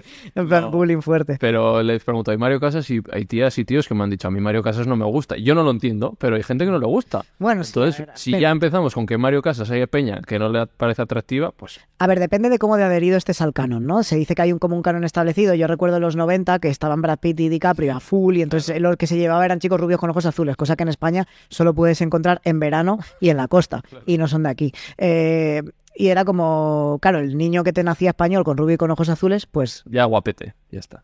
pues se transformaba en Max Iglesias. Ya, ¿Me explico? Eh, y eran niños de tele, o sea, claro. Los, mm, pero bueno, el canon lo puedes, el canon lo conoces y está ahí. O sea, quiero decir, ha habido una época hace no muchísimo tiempo que se llevaba a la gente muy cachas. Creo cuando empezó Hombres, Mujeres y viceversa y tal, se llevaba a la peña muy cachas. Pero Fíjate claro, ahí Martín y tal, luego eran los hombres de Paco, que Mario estaban bastante, estaba Hugo, fibroso, y sí. pero Hugo estaban delgados. es que Mario era delgadito en SMS. Pero después se empezó, se, empezó, se empezó a poner grande, tío, y Queda amor. No sé, ¿eh? me la he visto entera. yo no la he visto, yo no la he visto. Y estaban, Míratela, es buena, ¿eh? Está bien hecha, ¿eh? Estaban Hortelano y, y Virginia, creo, en Sí. SMS también, que estaban en compañeros conmigo. Y mm, sí, tío, no sé. eh, Que el éxito fue un poco, pues, eh, yo- adolescente. yo- yo ¿no? suponía que- yo suponía que estábamos En eso. sí, de hecho el internado también tenía una factura muy guay. Eh, la fotografía de la serie Está bien, es que está muy bien de- decorado, de, ¿no? está muy chula, sí, tenía, tenía algo, tenía algo. Y ese algo era que estaba, la factura estaba súper bien, estaba muy bien cuidada. Era una serie pues que, que no era un plato convencional, que creo que no sé, el etalonaje y tal es especial. Esto mejor Andrés, que es el que Sí, trabaja en color, pero Producciones, ¿no? claro. Y, mm, ¿Y dónde se grababa? Porque ahí hay muchos sitios. Pues- está el colegio, están los sótanos. Sí. ¿dónde- Pues mira, así fácil. Esta va a ser la respuesta más corta que te dé. Atención, pon el cronómetro. Vale, los platós, que es todo lo que es el interior, de, el interior del internado, incluidas clases y habitaciones, eso está en el plató que teníamos en Globomedia. Luego, la parte de fuera, el edificio de fuera del internado, es la Universidad Antonio Nebrija, que ahora hay varios campus. Bueno, pues este era el campus que hay en La Berzosa, que está pegado al bosque. En el bosque hay ciertos elementos que son naturales, creo que el pozo y la ermita creo que son naturales, pero luego el cementerio y la puerta de los pasadizos, eso son, es cartón piedra. No sé si seguir allí o se lo habrá comido la lluvia. Y luego, los túneles. Bueno, la laguna es una finca que hay por el Escorial, que es solo la parte del lago, esa parte de bosque, porque la otra parte de bosque se hace al lado de la, en la Berzosa, al lado de donde está la universidad. Y eh, los túneles son eh, de una finca que hay muy cerquita de la- del Parque Warner. Muy cerquita. Y son, unos, son, son unas bodegas reales. Sí. Pero luego tuvimos en Adisar, que es donde se rodó el barco, que creo que está en Villaviciosa. Creo que está en Villaviciosa, no te sé decir, pero creo que está por ahí. Hay otro plato, que es donde se rodó el barco. Y allí construyeron los laboratorios y un trozo de los túneles. Un trozo falso de los túneles para que fuera más practicable, más iluminable. Y ahorró bastante tiempo. Sí. Un par de, un par de tramos de túneles. Y ya está. Pero vaya jardín, cuando tenías que grabar el túnel, cuando tenías que ir al Escorial, cuando Sí, a Globomedia, A veces hemos doblado, ¿eh? A veces te íbamos a plato por la mañana y a las 4 de la tarde teníamos que ir a túneles. Tenía que ser cañerito, ¿no? ¿Para aquí para allá o qué? ¿Cómo lo vivías tú? Yo es que me jode porque parece que es eh, que me las doy, pero es que para mí era mi día a día. Claro. Quiero decir, yo llevaba desde los 7 años entre rodaje y entre rodaje y colegio, entonces al final- Igual muy cargado de horas, me refiero. No tanto, No, tanto. no tanto. no hay quien viva, Eso es, o sea, cuando- claro, yo tampoco quería mencionar aquí no hay quien viva, pero es decir, pero claro, sa- sabemos cosas, sabemos cosas y aquí, y aquí la gente a lo mejor ha sido comedida cuando te ha contado, pero sabemos cosas. Sí, ¿no? Y eso era chungo, o sea, Sí. es decir, Claro, porque tú estabas en Globomedia. sí, Claro. pero que de repente te digan, no, pero aquí no hay quien viva, no sé si era Globo, ¿eh? Es Antena 3, pero no. Pero no, Ah, vale, creo que no es Globo, creo que no. A lo mejor sí, ¿eh? pero creo que no. Eh, Antena 3 es seguro, pero Globo no sé. Eh, sí que es cierto que no es agradable eh, que te digan a la una de la mañana que estás terminando, que entras mañana a las 7 y que por cierto tienes estas tres escenas, tocoto. Claro, tú has conocido gente de. Pero por eso digo que hacer una diaria es un entrenamiento que te cagas, porque te dan los viernes los guiones de toda la semana. Claro, ya sé quién. Y sabes que... pa, ¿Con quién habrás hablado aquí ni quien viva? Con Bueno, Luis. bueno, no, no. Estamos en contacto con la gente de la que pensáis. Tú piensas que yo también estoy en el mundo del rap. Por ejemplo. My God. Claro, eh, entonces, claro, A ver, dime que tienes el contacto de Dudu. hace hemos hablado un par de veces, no, ahora mismo no tengo contacto con él. Es que le quiero traer desde siempre. desde toda la- Pero habla con él por Twitch, tío, sí es súper cercano. Pero es que no, eh, no le encuentro redes sociales. Está Pero tiene, creo que tenía Twitch, ¿eh? Pero en Twitch, ¿cómo le voy a hablar? ¿Le- Ahí en Susurros. directo. Yo no sé O en directo. Twitch. Yo he visto el, el Flex es colega, el Charlie, ese sí. Pues ya está. Y he visto por Instagram. Pero como sé que el dudo es muy especial y que le tengo que entrar por el ojo, no sé, ¿sabes? Me tiene que ver. Yo sé que si vendría va a estar a gusto. Porque yo soy- Éntrale, habla, habla de puertorriqueño, éntrale diciendo, ¿cómo está mi tigre? Hombre, si te ve Eh, contigo, está bien. estamos- Si me ve contigo. No sé si yo soy una, no sé si soy un reclamo, es decir, ya te digo que hemos cruzado cuatro palabras, quiero Pero te tiene bien. No Pues no no, sabes, no creo que me odie, no creo que me odie, no hemos hablado tanto, pero quiero decir que yo te lo he dicho en base a que tú dices, conoces a Luis Merlo de aquí no que viva. Yo no solo conozco a la gente con la que he currado. De hecho, eh, cuando me preguntes, que a veces lo preguntas que con quién te llevas y tal de la gente, te vas a sorprender porque mucha de la peña no es del internado, es de otras Ya, series. sí, sí, sí, suele ser. Es de otras series. Lo que pasa es que él, he visto alguna entrevista suya porque soy muy fan de él me- y, Él en entrevistas es muy guay. tío. y ya sabes qué es Animales Humanos, el formato Sí. y, y lo que me gusta sacar de los invitados. Y él justo es la persona idónea para decir toda la mierda y todo lo que no mola. Y ¿no? Que saque ahí ah, la mierda palada. Y he visto entrevistas de él y, y le veo que él dice, tío, yo he venido pero porque he visto que eres de barrio, que, que eres tal como yo, ¿sabes? Entonces digo, no sé, yo soy de pueblo y tengo conciencia de clase y creo que por ahí le entro. Yo creo que puede ser. Pero que igual sí. me ve ahí- La cosa es que te lea o no, tío. Si es que, es que depende. Pero vamos, ya te digo, Pero o sea, yo con, en mente, tío. yo con, con Dudu, con Edu, eh, He cruzado tres palabras. O sea, nos hemos visto. Yo- Sí, que bueno, que sabías que en Aquí hay quien viva era duro. Sabíamos Eso se ha hablado aquí. Y no, y lo habla gente que a lo mejor haya hecho un episódico, o gente que se lleve con, o que esté liada con, tal. Entonces al final es como de repente es como, bueno, pues dice no sé quién que no veas. Ya. Eh, seguimos con el internado. ¿Qué era lo que más te gustaba y lo que menos de la serie? A mí lo que más me gusta de la serie es, eh, dentro como espectador, el misterio en sí. Lo que menos ya te digo que probablemente sería el tema de los poderes cuando entró. Pero a ti como a nivel personal, que te venga a la a- cabeza, "Buah, no, estaba, no me gustaba esto, tal. A mí como currante eh, del internado, eh, no molarme, no me no molaba nada. Vale. O sea, quiero decir, es una serie que me gustaba como espectador. Y que a día de hoy me, me gusta. Lo que pasa es que no he tenido tiempo ni de reposarla porque no me dejan reposarla, ¿sabes? Básicamente. Em, como actor, es que me, me gustaba la sinergia, tío. O sea, me gustaba mucho ir a currar eh, con estos chicos y... Había- También es verdad que ya a nivel egoísta es como el primer papel que dramáticamente fue exigente para mí. Eh, con un conflicto real, con cosas que no podía traer, esto suena como super método Stanislavski, ¿no? Pero que yo no podría traer, no podía traer al personaje de Roque ciertas cosas porque Dani no las ha vivido. Ya. Otras cosas sí. Entonces toda la vida has estado actuando, digamos, en una especie de zona de confort que no se aleja mucho de tus vivencias, en la que puedes ser tú metido en escena. Pero cuando en tu en escena está pasando algo que no, que no has vivido, pues eh, se vuelve un poco más complicado, un poco más retador, y eso es, es un aprendizaje muy importante para mí. Luego, eh, visualmente me gustaba muchísimo. ¿Y alguna escena favorita que recuerdas, la- las que te vengan a la cabeza?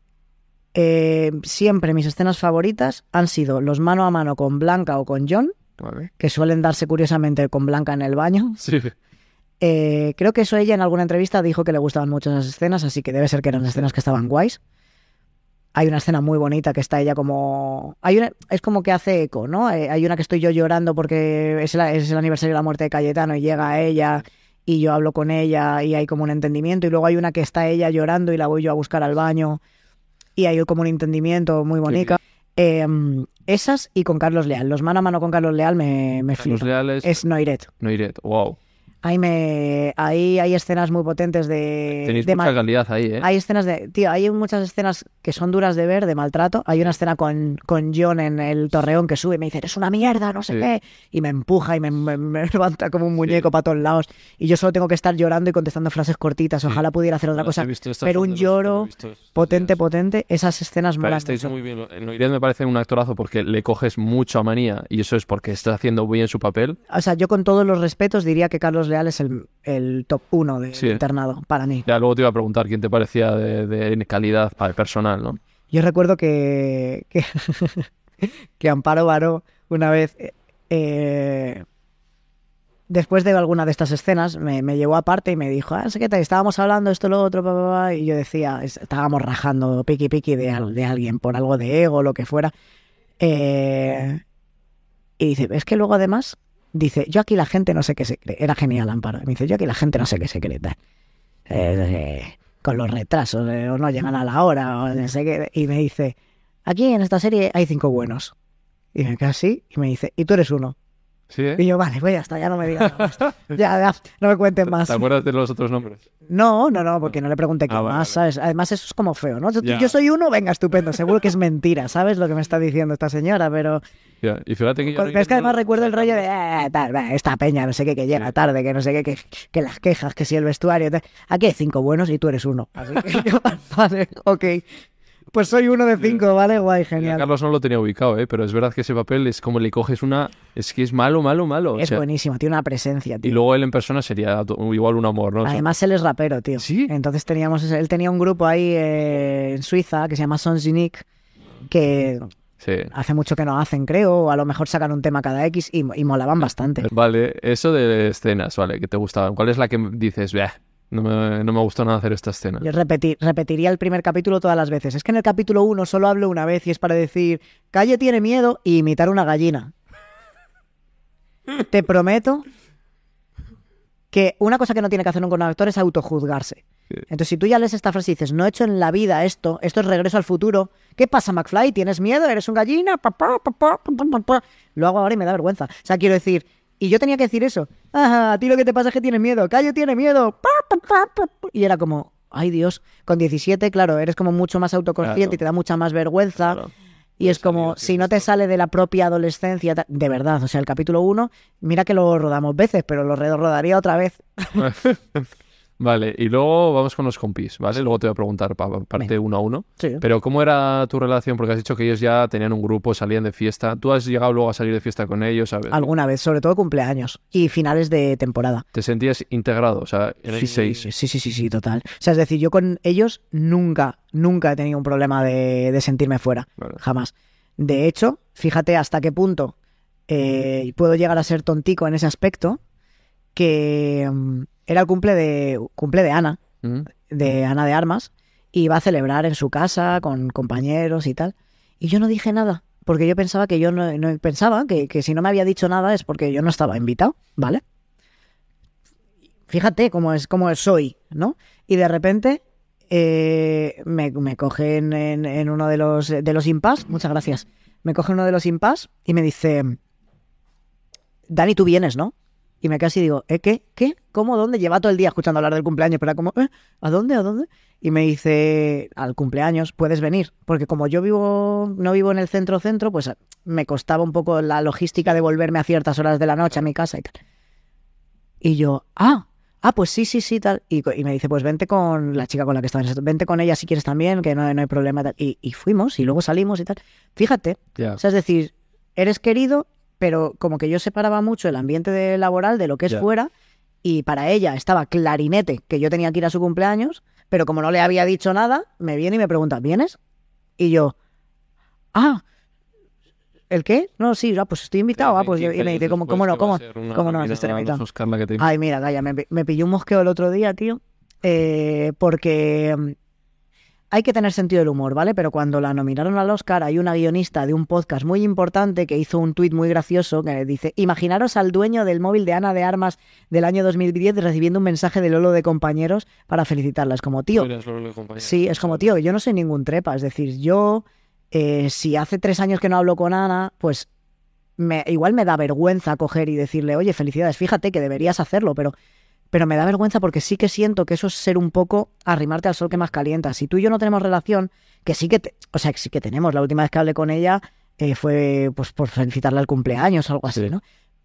Que siempre es como cumpleaños Navidad, pero porque tampoco nunca fuimos tan tan cercanos. Hemos sido compañeros de trabajo y nos hemos llevado muy guay, pero no hemos. es- ella tenía como mucha más cercanía y la tiene con Fertielbe, con Elena, sobre todo. No sé, no- o sea, con Blanca la ha tenido. No sé si, si Blanca pertenece como a ese grupito, pero sí que sé que esa terna Vale. de Fer, eh, Elena y, y Ana sí que sí que están en contacto permanente, pues son amigos. Sí.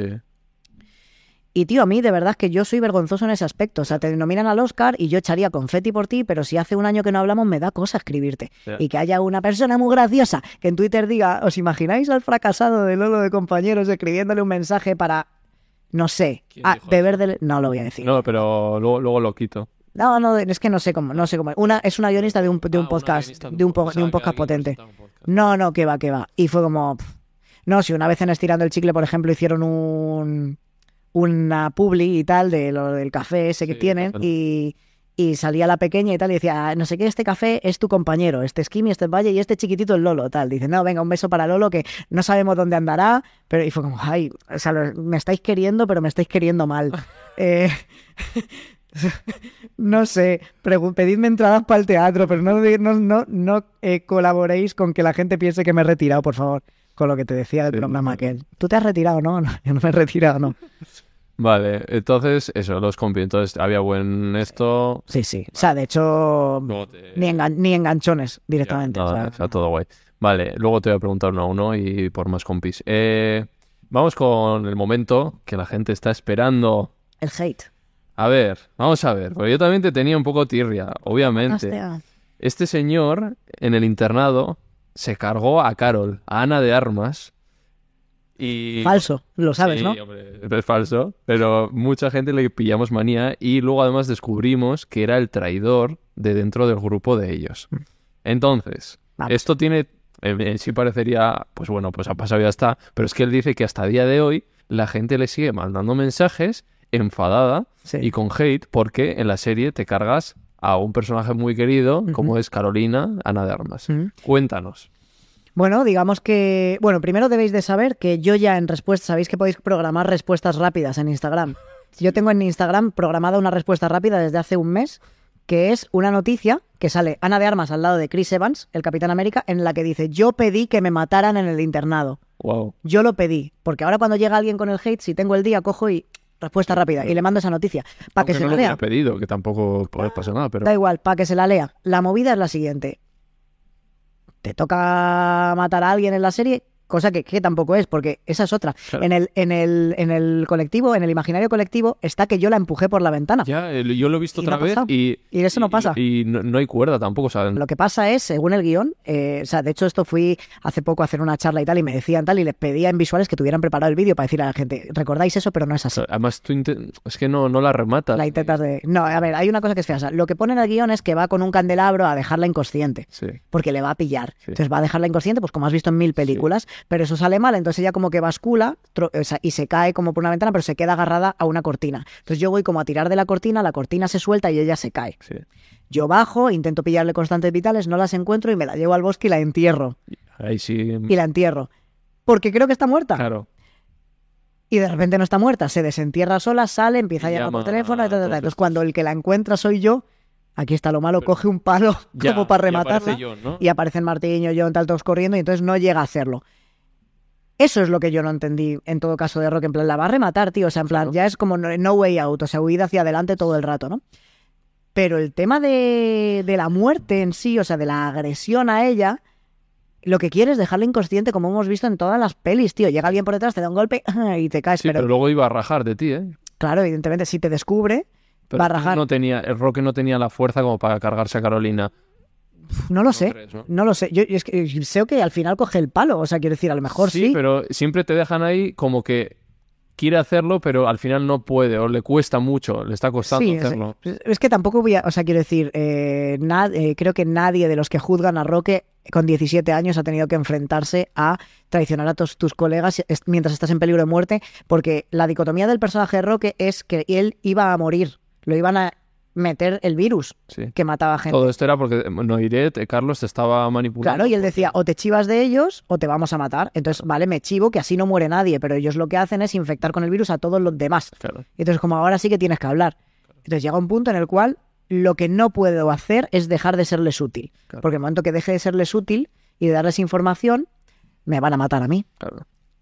Ya está, simple y llanamente. Huir hacia adelante, huir hacia adelante, decir, uy, me van a pillar. Pues la dejo inconsciente y me voy. Uy, eh, se me ha caído por la ventana. Sí. Pero todo el mundo recuerda que la empujo, Ya, tío, y no es tal, no es tal verdad, cosa. Le das el golpe y la otra se tropieza y se cae. No es tal cosa. Entonces me hace mucha gracia. Y ya luego muere porque ya está enterrada, ya lleva hoy unos días ahí moribunda y de, los, de las heridas porque va cayendo del tejado. Bueno, esto es lo que pasa en la serie.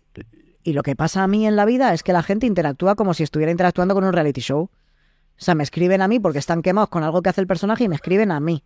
Pero todavía... o sea, Pero tú date, te- date cuenta del proceso. El proceso que tú tienes que hacer es envenenarte por algo que estás viendo.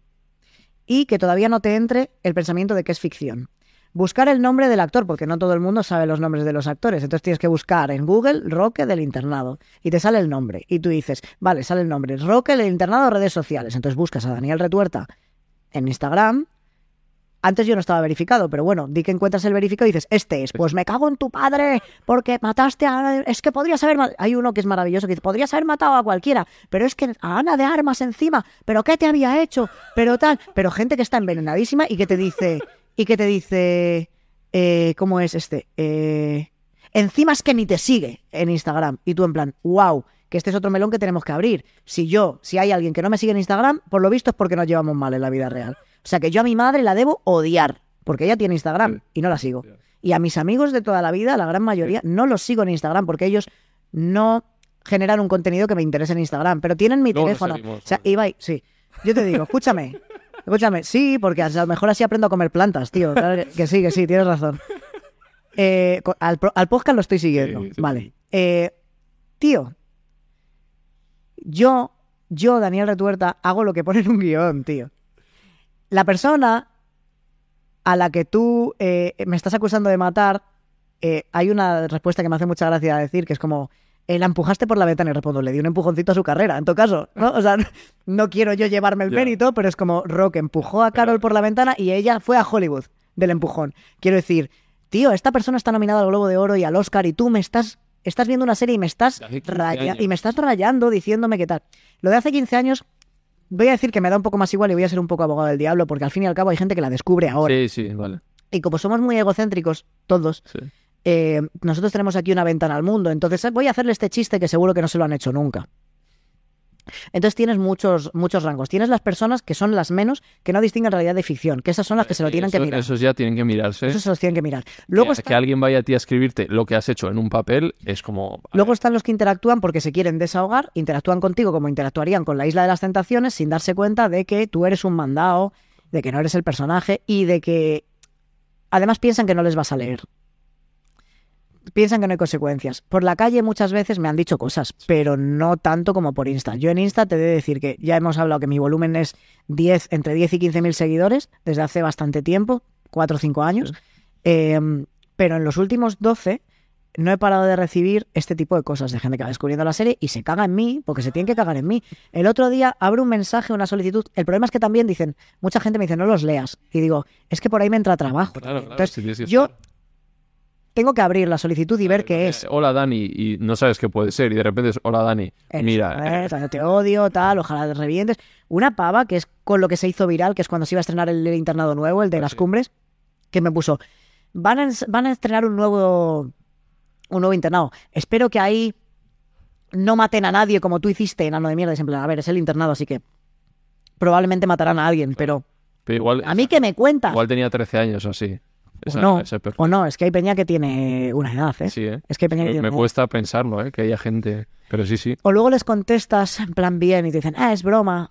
Y tú, no sabía que me ibas a Te- te admiro mogollón. mensaje, ¿no? El otro día un chaval envenenadísimo me mandó hasta un email, o sea, me contactó por Twitter, por Instagram, me mandó un susurro en Twitch, me escribió al mail, todo insultos. Y en Instagram concretamente eran dos audios que no llegué a escuchar, dos vídeos que no llegué a, le- a- a ver y muchísimos mensajes de como insultos sueltos, muy, muy envenenado el notas. Y fue en plan, ¿te has quedado a gusto?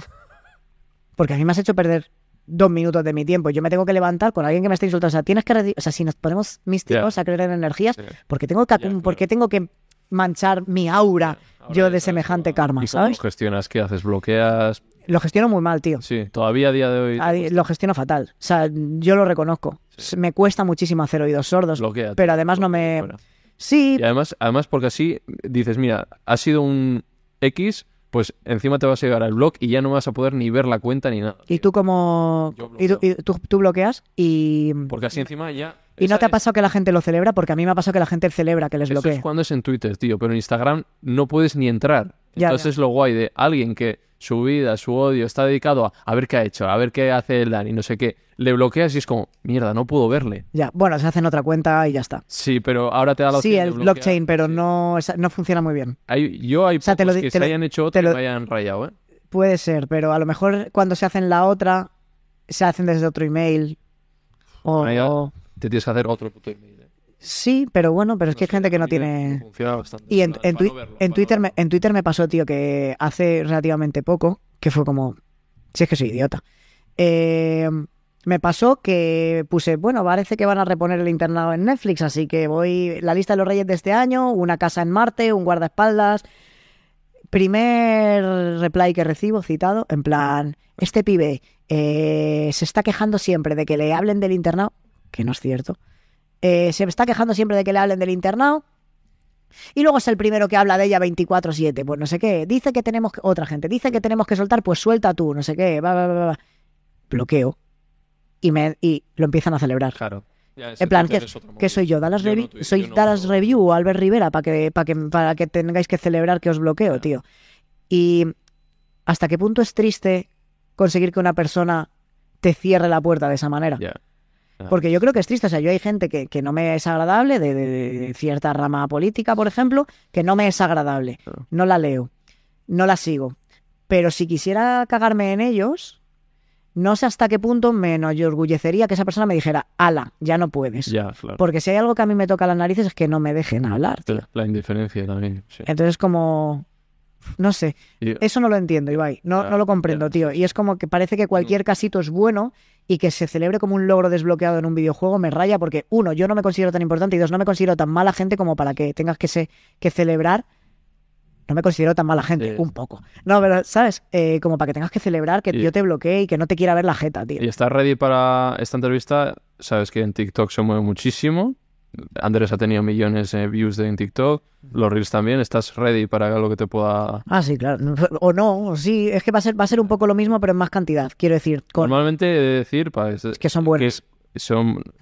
Mm. Son buen- A ver, en TikTok es como un poco Twitter. O sea, te pueden decir las tonterías de Roque. Seguramente se ha matado a Carol y no sé qué. Sí. Pero el, el que ve la Sí, de entrevista- hecho, de hecho en el comentario de Andrés me lo, hay dos Ah, sí. replies. Al comentario Vale. que yo hice de me ha pasado hay gente que dice, normal, es que mataste a Carol. Y es como, bro, ¿qué estáis viendo? Pero la gente que ve las entrevistas completas siempre es, Buah, no, no me gusta nada esta persona, pero le he podido conocer bien, tranquilo, y todos los comentarios de las entrevistas completas son buenos. Luego, un clip sacado de, de Sí. esto siempre se puede... A ver, tú por eso no te preocupes porque tampoco es culpa tuya. quiero No, yo siempre me preocupo por vosotros, pero siempre entiendo que, bueno, al final ya vienes, asumes la responsabilidad. TikTok no tengo. Lo que sí hablaba un día con John es que él me decía, tío, yo también tengo hate. Y yo le decía, no compares. Digo, no compares porque tienes un millón de personas, ¿vale? Y de ese millón de personas, de tu 100%, el hate es un 15%. Ya. ¿Vale? Pero es que porque ese 15% que tú tienes, a ver, dentro de ya creo que ha quedado claro qué clase de autoestima tengo y que Sí. no, me, no me termino de gustar demasiado, al menos en aspecto físico, eh, soy una persona que, que a mí me gustaría de verdad ser deseado. Me gustaría. No me gustaría ser solo un cacho de carne, pero sí que me gustaría saber qué se siente al ser No, te gusta gustar, tío, a todos nos gusta Sí. gustar. De hecho, muchas veces en Instagram es lo que hacemos, quiero decir, queremos gustar y es entendible. Sí. Pero, pero claro, es que en mi caso, uno, yo juntar 100 mensajes puede ser un día. Y de esos 100 no los vas a ver todos. Y de esos 100, 15 van a ser malos. Entonces 50 son positivos, 30 son tías tirándote los tejos, 20, y- 20, sí, 35 son tías tirándote los tejos y 15 es gente odiándote. Vale, pues, eh, pues hombre, en mi caso, juntar 100 mensajes tarda un poco más. A lo mejor son dos semanas en vez de un día. Y de esos 150 son negativos. Claro. Así que el volumen, si yo llegase al millón y medio, te lo puedes imaginar. Ya. Tenía que ser bueno. Y yo no soy, repito, perdón, pero no soy Dallas, no soy Risto. Sí. No, soy- no tengo esta personalidad controvertida que genera odios. Creo, Sí. creo que puedo ser No, odioso. Pero, puede ser base en general. Fíjate, la Andrés ha sido, a la gente le ha flipado. pero porque Andrés es un ángel. Andrés es un ángel. Yo. A ver, no tú tienes un poquillo más de malicia, Bueno. más pillín. No, y lo que te digo de la amargura y tal. Hay una Sí. persona que puso una vez, me hizo reflexionar, ¿eh? Porque cuando me entran críticas negativas, que la peña dice, ah, no pasa. No, no, yo no paso, tío. Dice- o sea, no es exactamente filosofía, no es exactamente Ortega y Gasset, pero Ortega y Gasset dice, yo soy yo y mis circunstancias. Entonces, yo soy yo y me en el entorno que me haya criado. A mí cuando, si yo digo, yo soy muy guapo, yo soy muy guapo, yo soy muy guapo, yo soy muy guapo, pero mi valor de mercado es cero, tan guapo no seré. A lo mejor una media entre lo que dice la gente y lo que digo yo es que luego están las falacias ad populum y todo eso, ¿no? Que no porque mucha gente vea un programa significa que sea calidad. Vale, no porque mucha gente diga que eres un mal actor, lo eres, porque a lo mejor hay una persona que es eh, profe de interpretación que dice, pues es bueno. Hmm. Y a lo mejor esa opinión fundada vale más.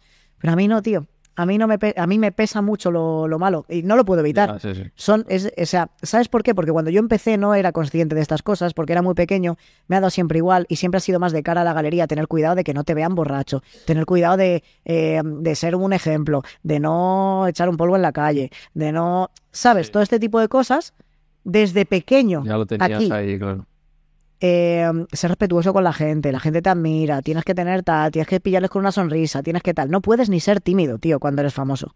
No puedes, porque se interpreta como tal. No puedes tener un mal día. Mm. No puedes.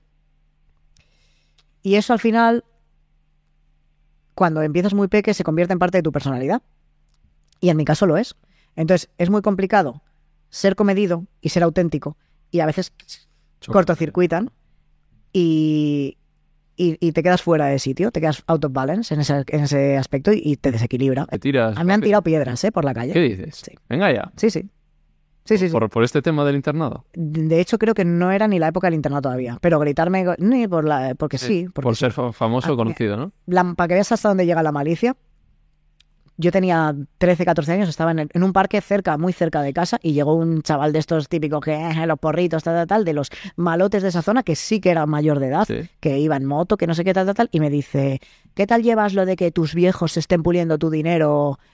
Mis padres no han tocado un puñetero duro de lo mío, nunca. De hecho, antes de que yo cumpliera los 18, solo se ha sacado dinero de mi cuenta para comprarme un Furby a mí y un Furby a mi hermana y para que nos fuéramos a Euro Disney, porque yo quería ir a. Disney. Ya está. El resto me llegó intacto a los 19, que es cuando me independicé, intacto. He estudiado con eso, me he sacado el carnet con eso, me he comprado el coche con eso y me he comprado el piso con eso, con 12 años y pico de ahorros. Te preguntaré, te preguntaré. El parné, el, el taco. Hemos quedado en la muerte de Carol. Sí. ¿Cómo era esa escena? O sea, eh, ¿lo, lo pasasteis mal entre vosotros de decir, joder, ya se Pues- acaba la relación en- en- con todos, eh, me refiero? De hecho, Ana y yo no teníamos muchas escenas eh, a solas Mm. y ese día solo estábamos ella y yo rodando en Nebrija y creo que acababa de pillarse el perrete, Elvis, que todavía sale en sus redes sociales, aunque ya es mayor. Sí, claro, sí. Espero que esté vivo todavía. Creo que lo he visto últimamente. Sí. Ahora tiene dos, pero tal.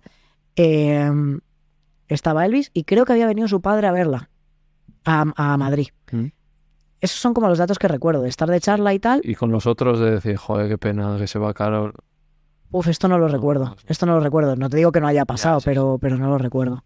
Y ella ya tenía ganas de... Ella lo ha dicho, ¿no? Ana se quería ir. Ana sí. se quería ir. Ana se quería ir, Pero, Pero- no porque estuviera a disgusto con nosotros, sino No. porque su carrera pedía otro paso más allá y, y tenía la madera. Es que si eres joven y tienes la ocasión, es que lo tienes que intentar. De todas formas, yo pensaba que, que se le daba a Matarile mucho antes, porque yo me puse desde la 3 más o menos desde la tercera temporada y yo, ¿pero dónde está? Es ¿Dónde está?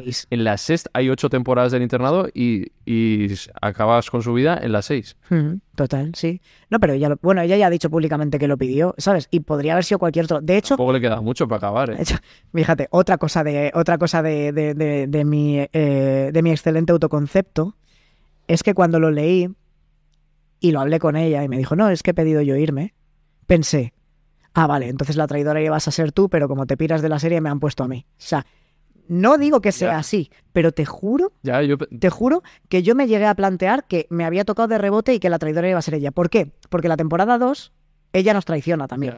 Cosa de la que no se acuerda la gente. Pero ella nos traiciona porque su madre está en peligro y ella nos traiciona y quema pruebas y las hace desaparecer y cuando la pillamos, pues todo bien después porque entendemos su circunstancia. La circunstancia de Roque no se entiende porque Roque nos vamos a morir todos porque tú no te has querido morir. Qué egoísta. Ya te digo. ¿sabes? No sé, pero, pero, pero fíjate lo que me quiero que llegué a pensar. No, yo en esta serie estaba por ahí para que, pa- que no lo pienso a día de hoy, ni entonces lo pensaba como, como pensamiento de más peso, pero sí que tienes un huequecito que no se quiere nada o que se odia directamente y que se dice a sí mismo, no tengo trama amorosa, no tengo tal, no tengo pascual, me ha tocado porque esta se va. O sea, yo llegué a pensar que el traidor sería Carol, pero que Carol como se iba, Claro. eh, me tocó a mí. Y, y luego no, no he llegado a cuando te dan a Matarile a ti. Es que es cuando falta un capítulo solo. Ah, solo cuando falta... Eh, además, me, O sea, te, te has hecho toda la serie, entonces. Claro, en el 60, y- creo que son 71. En el 69 me, se ve que me matan, en el 70 se me ve muerto y en el 71 salgo en fantasma. Ah... Salgo en todos. yo estoy en las 7 y digo, pero cuando... Salgo en todos, ¿ves? Pero el 60, ¿ves? El 69, el 70, o sea, el 69, el 70 y el 71 los cobré por sesión, no por capítulo. ¿Cuándo a- a- te dan Matarile a ti en, en la serie? Que no me acordaba yo. Cuando descubren que ha sido Roque el que ha matado a Carolina, por precaución, eh, deciden recluirle en la torre más alta del castillo, completando así su arco hacia Quasimodo, definitivamente. Y está como encerrado en la torre. Y desde la torre ve al teniente Garrido, ¿te acuerdas que habían sitiado los militares, claro. tal, y se había metido un militar que se había infectado, tal, que al final era de los malos? Pues él había matado a, a- a Lucía y entonces Roque veía que él estaba arrastrando un cuerpo desde arriba. Entonces él se escapaba, salía afuera y le veía a quien había enterrado. Entonces lo grababa y dejaba caer el móvil. Salía corriendo el militar detrás de él, lo alcanzaba, lo estrangulaba y luego lo ahorcaba para que encontrasen el cadáver ahorcado en el bosque que pareciese un suicidio. Esa es la cuerda que tú tenías. Esa es la cuerda que tenía. ¿Pero tienes o no la has encontrado? No la he encontrado, ¿vale? Eh, es posible que cuando tuve que hacer hueco en el armario dijese, ¿para qué tengo esto? ¿Y cómo Me te la lle- llevaste? O sea, ¿cómo te... Pues porque mm, nunca he sido muy fetichista y de hecho siempre fui muy dejado con los teléfonos de los compañeros y todo eso. En plan, nah, nunca los pido. Pero, pero me llevé el jersey, pedí el jersey porque creo que es como muy icónico además. Y, y- y me dijeron, ¿quieres la cuerda? Y dije, ah, la cuerda, sí. una me- normal, ¿no? el lazo, el lazo de la soga, simplemente, y me lo llevé. Claro, yo cuando, cuando hablando por él para la entrevista y tal, y, y ahora hablamos de algo que ha traído, pero le, me dice, bueno, te, te llevo si quieres también la cuerda con la que me mataron. Pero este tío, qué Eh, grande. Esta entrevista va a estar, va a estar graciosa. Sentido del humor, ¿no? Sí, no sé, me dio por ahí, me la ofrecieron y me la quedé. Es que hay una cosa, Roque jugaba mucho con un convoloi todo el rato en, en las últimas temporadas y me preguntaron si me llevaba eso y dije, hostia, hasta los wickets del convoloi, no lo quiero. ¿Y cómo, Pero cómo viviste que te mataran? Eh, justo, ya sabías que se acababa la serie. al empezar la temporada última me dijeron, va a morir eh, hacia el final y tal, entonces porque había que cambiar los contratos de, de por capítulo a, a por y que se acababa, que tampoco... Sí, que era la última y tal. No, además fue como, te matan, ¿vale? Digo, bueno, vale, entonces fue como mi repre, te van a subir el sueldo a tanto. Y dije, wow, pero te matan. Dije, oh, vaya. Pero al final aguanté hasta el final. Lo único es que las- los dos últimos capítulos pues no los cobré como capítulo. O sea, al final lo que hicieron desde producción, cosa que está muy bien, es hacer- subirme el sueldo de manera que cobrase lo mismo que cobraba en la temporada anterior si hubiera rodado todos, pero sin rodar Vale. todos. O sea, que guay. ¿Y cómo es esa escena ahí cuando te está ahogando? ¿Tú ahí cómo lo viviste?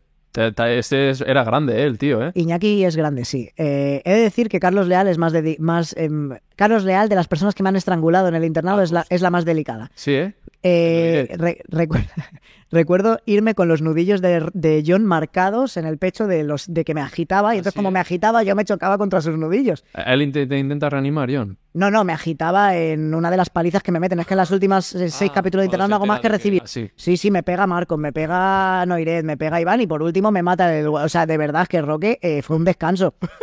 que escucha, que recibe, no se exagero, entre cuatro y cinco palizas ¿Y en los últimos diez acuerdan eso? capítulos. Porque alguno igual se pasa, ¿no? A ver, a veces se escapa una leche, sí, pero normalmente no. preparado, Normalmente no. Sí, sí, o sea, yo recuerdo Martiño se llevó un susto en una de las escenas que me tiene que pegar una paliza porque me, me levanta del suelo y me tira en una silla y en una de estas calculó mal y me levantó del suelo pero me tiró contra la contra el reposabrazos de la silla. me podría haber dejado Christopher Reeve, el pobre, ¿sabes? Y me dice, ¿estás bien? ¿Estás no sé qué, no sé cuántos? Y yo, sí, que traigan algo frío y seguimos. Sí, que- nada, Martín además se preocupa, tío, es un tío delicado, Sí. es muy guay. Y John, John es un poco más bruto, ¿no? John es un karateca, es un guerrero, es un warrior, se mete, o sea, no te pega, porque si te pega te destroza, pero, pero sí que es verdad que le aplica fuerza, le Sí. aplica fuerza. ¿Quién, tiene más fuerza, Martiño o John? ¿Tú crees? No lo sé, porque ningún- no les he dicho a los dos, dadme todo lo fuerte que podáis. Pero tú que ahí les ves Plátano melón, siempre contigo. de presencia física que veas y, uh, como John. Supongo que John, que está más entrenado, pero es que Martiño hace boxeo. Ah, sí, claro, es verdad. Entonces Martiño, a lo mejor si te mete una, una derecha con suficiente cadera, a lo mejor te de hunde el pecho. De altura y eso son parecidos. ¿no? Sí, son similares, sí. Físicamente. Yo recuerdo que, que con Carlos Leal eran las escenas más violentas y sin embargo es la persona que menos daño me hacía. Ah, ¿eh? No te hacía. Mira qué parece, ¿eh? me- menos daño. Y Iñaki sí que recuerdo en una de las tomas decir, apriétame un poco menos fuerte, si Sí. puede ser. Y ah, vale, ah, vale, porque es que él se ponía encima y se ponía con las dos manos ahí y, te- y teníamos que forcejear y yo, hacía, y yo decía, sé consciente de que cuando tú me sueltas, yo le dije, no es que aprietes mucho, ¿vale? Pero sí que es verdad que me- necesito que me entre aire para ir con para ir haciendo la de bucear, ¿sabes? La de ir eh, eh, espaciando la Y respiración. eso tú vas parando, vas diciendo de parar o, o no. Ah, Creo que nunca he parado una escena. Sí que he parado una escena de ahorcamiento. En una de ahorcamiento en la que me, está, eh, me estaba ahorcando, llevaba como mucho rato ya colgando, que hay un truco tal con un arnés por detrás y tienes como una doble tal, pero sí que es verdad que sí que te aprieta aquí, tienes como la sensación de que se te están saliendo los ojos. Esa es la sensación. Y cuando están todos discutiendo el equipo de no sé qué, porque ponemos una bada, decir, por favor, ¿me podéis poner una escalera para que me apoye que me estoy ahogando de verdad? Y eso porque, y no te estás ahogando, pero es una sensación un poco Y todo lo demás lo ensayáis justo antes de escena, ¿no? Estáis ahí un ratito. Sí, hay algo de coreografía, sí, en plan, así te puedo apretar, aquí está bien, no sé qué tal. Y tú siempre dices, apriétame aquí atrás. Cuando te cogen del cuello, aprieta aquí atrás. Vale. Porque la mandíbula puede doler, pero es raro que te la vayan a espachurrar, ¿no? Salvo que estés haciendo Fast and Furious 10. Entonces, No, y cuando te ponía contra la pared, eh, nada, ¿eh? no, no, o sea, Car- Carlos no. súper guay. Además, él como que se, se preocupaba por eso. Sí. Eh, Iñaki, pues eso es lo que te digo, le dije, como te tienes que poner encima, me tienes que estrangular y luego te tienes que levantar y yo tengo que no mover el pecho, estaría bien poder hacer una respiración profunda antes. Claro. No se puede notar. Claro, entonces como afloja y, deja, y déjame que mientras yo hago, voy a ir haciendo respiración cuadrada para que cuando te sueltes no se me mueva el pecho. Y tengo que estar 15 o 20 segundos de plano retenido sin respirar, porque luego queda feísimo, porque a veces se ve cuando está respirando el que está muerto. Claro. Es como, tío, te estoy viendo. Claro. Vale, vamos, hemos hablado ya, ya cerrando todo el internado. Antes de cerrar el bloque, eh, tú me has traído algo que yo estoy flipando, porque como ya sabéis, los guiones siempre que vienen actores se los pido. Andrés está pendiente, tengo que dar con Andrés. Encima Andrés tiene muchos, ha No, dicho. Me, me dijo ayer, le dije que venías por si quería venir y tal, que no podía. Le dije, tenemos que quedar para lo del guion también. Y me dice, tío, ¿te puedes creer que he ido Y no y no tiene. encuentro ninguno? Estarán en casa de sus padres. No, que en casa, que fue a casa de sus padres Ah. y no los encuentra. Pues los ha tirado la nieve, seguro. Liada, ¿eh? Le dije a Dani, a ver si tienes, no pasa nada. Y yo ya daba por hecho porque él me dijo, solo tengo uno. Solo tengo es- el del capítulo uno. El que me quedé yo. Y yo, no pasa nada. Y justo te he dicho, jo, tenías que haber traído el jersey para enseñarlo, aunque sea, ¿no? Y el tío, vamos a enseñarlo, Hostia, sí. me ha traído. Se ven en. Tengo una letra preciosa. ¿Mm? Se ve. El episodio 1, episodio piloto del internado, dedicado para mí. Yo ya le he dicho, de verdad, quédatelo porque me sabe muy mal que es el único que tiene. Da igual, no pasa nada. Tengo el digo- jersey y digo, tienes pero también. le digo, quédate la separata, aunque, o dame a mí la separata.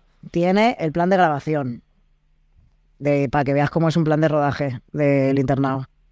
De exteriores, de hecho. Tío, Y una separata azul, que es lo que os comentaron, que es que cuando hay cambios de guion, pues te dan una separata azul sobre. Y estas son todas las separatas azules, porque es bien engrapadas, de lo que se cambió de esta versión a la versión que se ve en la, en la serie. Separata azul. Toda la separata azul se cambia la secuencia 19, la secuencia 20A, cosas así. yo no merezco este regalo. Que sí, hombre, que sí. Que no has aguantado tres horas aquí. Tío, mira, gracias. Muchas gracias, de verdad. No, podría haber escogido una canción que no fuera de desamor cuando se la mano, pero chico, Me flipa, me que lo disfrutes, tío, para tu colección ahí. Ese autógrafo ya no vale nada, te lo aviso, pero bueno, por ahí lo tienes. Qué guapo, tío. Esto va a dar un dinero, pero yo no lo voy a vender. No me ofrezcáis. Bueno, como se lo dije a Mariano Depende la cuánto. ¿No viste el, el trozo, el reel? No me lo ofrezcáis o no menos de 50.000 euros. Tío, eh, un, un guion de Aquí no hay quien viva. Eh, digo, te pago. O sea, yo te pago lo que. Ahora, ya- en este ya no, ya no Esto es gratis. Lo que se da no se quita. Pero le dije, igual 50 pavillos, tal. No, no, le, le dije, en el, en el clip sale y le digo, oye, un, un este dice, pues no sé si tengo. Y le digo, que yo te pago. Y dice, no, no. Bueno, ¿cuánto?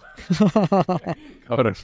Por si acaso, yo qué sé, quién sabe. Pero Sí, no muy- sé. hostia, es que A ver, que tiene un esto- valor muchísimo. ¿Sabes? sabes eh, pienso que tendría, tiene más valor eh, a lo mejor un guion técnico o un guion de los directores que se apuntan cosas. Ah, Porque hay actores que se apuntan cosas. Yo mis guiones de teatro sí que tienen cosas apuntadas, los de tele casi nunca. Porque como no sé exactamente cuál va a ser la puesta en escena no, y no se suelen hacer ensayos, no lo apunto, no apunto. Pero si te traigo uno de teatro, flipas. De los de teatro es, es como dos obras, ¿sabes? sé por qué yo hago colecciones de mogollón de cosas. Sí. Tengo también colección, mira, te voy a enseñar. Vas a flipar también, debes decir, pero este chaval, ¿de qué? Nada, a partir de ahora de consoladores y tal, ¿eh? Ah, las púas. ¿Estas las que tiran en los conciertos o las que, o cuando vas a conciertos? Cuando yo siempre, antes las conseguía porque yo era el que me ponía en primera fila y siempre a los músicos. Ahora, ahora que eres influencer. y ahora te me invitan, me invitan y entonces digo, oye, me traes una púa, tal. Tráfico de influencers. ¿eh? Tío, mil gracias, de verdad. que nada, te rayes. Así que dejamos el internado Venga. por, por momentos. Hasta dentro de un rato Hasta que dentro abra el Instagram. No, no, no lo voy a anunciar todavía. cuando No, no, no, me refería a los insultos. Ah. Segundo bloque. Venga. Vamos a ir con nombres de tus compañeros, la gente de reparto Sí. y un poquito que me comentes pues de- del mundillo, ¿no? De la interpretación. No sé, ahí lo dejo ahí, ¿no? Sí. Vale. eh, vamos con tus compis. Mm. Quiero que me des tu, tu esto de con quién tienes más relación a día de hoy, de todos. A día de hoy mi... tengo el teléfono de la gran mayoría, eh, de los adultos no de muchos, y mi relación, las que más se han mantenido eh, o las más cercanas son con Jonás Verami, que hacía de Nacho. Que yo no sabía que estaba en... inter- Yo no sabíamos, hemos hablado alguna vez. Es muy es vegano él, ¿no? Sí, correcto. Y digo, ¿cómo que ha salido en el internado? Sí, sí, sí. ya viéndole, ah, al final, ¿no? Se enrolla con Elena, ¿no? Pues Sí, en, creo que es temporada 5 o así, justo antes de la temporada de ¿Quién es el traidor? Jonás, John, con John me llevo muy, muy bien. Lo que pasa es que eh, a veces nos vemos mm, cada dos semanas y otras veces nos vemos cada seis meses. Pero bueno, eh, sí, Sí. nos queremos. Con Ferti Elbe también. Y luego con, con Elena, con Ana, la relación es más de feliz año, feliz Navidad, feliz Blanca, cumpleaños. Es que con Blanca hace años que no hablo, tío. Eh, no sé si cambió de teléfono o qué, pero sí que es verdad que como que hubo una tesitura, un, un tiempo en el que... mm, ¿Sabes? Como que mandas ya... Yo también soy de estos que si te mando ya tres mensajes seguidos y no me contestas por lo que sea, no es que me enfade contigo, es que pienso que, que no tienes tiempo o que molesto. Que a lo mejor no es nada de eso. Y espero que no sea nada de eso, de verdad. Sí. Pero que no, yo qué sé, no, no tengo relación, Claro. no tengo relación. De hecho, tengo, estuvo trabajando Javi Bodalo con ella en tiempo después, en la peli de cuerda, y ella le mandó recuerdos para mí, quiero decir. Sí, si os veis seguro en un evento o así, Sí, seguro. es que siempre, eso es lo que, lo que hablamos. Siempre que ves a alguien con quien has currado, haces fiesta. Claro. Yo con Martiño no hablo nada por WhatsApp, por ejemplo, sin embargo, me interesa lo que sube en redes sociales. Sí. He visto la serie de Nacho que me ha gustado. eh, me gusta mm, eh, cómo se posiciona a nivel eh, filosófico y político. Y lo quiero con locura, pero hablamos poco. Sin embargo, nos cruzamos hace un año en Madrid. Estaba él con su niña y con creo que habían venido a visitarle su familia y tal. Nos saludamos, tal, pues yo voy a ensayar, tal. Ah. Y, ah, lo que has pedido te lo pago yo, tal, no sé qué, tal. Pues Como, ya, bueno, tal, muchas gracias, tal, ese rollo, o sea, que Ah, hay, que hay, vínculo, que hay amor, años. tío, hay amor. Lo que mucho cariño. pero también son muchos años desde que acabó, que es lo que Ya. mucha gente no entiende, que es como, tío, Claro. yo er- era más pequeño, yo no vivía en el centro, de cómo las relaciones pues como que se van, se van distanciando. Es decir, yo cuando me encuentro con alguien con quien he currado, le hago, le hago fiesta siempre, pero sí que es verdad que leche que han pasado 10 años y que cada vez que vas cerrando una- un ciclo, pues eh, vas pasando. Además es eso, que yo soy más pequeño que ellos, eh, que yo no soy de la misma ciudad, que al final parece una tontería, No, no, pero, que, sí. pero que estés a 20 kilómetros Hace, sí que hace. hace. Eh, vamos, creo que a día de hoy no hay eh, posibilidad de que yo llame por teléfono a alguna de estas personas y no me coja el teléfono. Espero. Vamos. De hecho, mira, te decía que este- la relación más así cercana que tengo es con John y curiosamente a John lo perdí de vista cinco años porque cambió de teléfono o perdió el suyo y no tenía el nuevo y me encontró él por redes. ¿Y te verías haciendo un reencuentro del internado ahora que vuelven reencuentros? Yo sí, pero es que sí, pero es que ya se ha hecho. Es que ese es el tema, que es que se hizo uno hace seis años.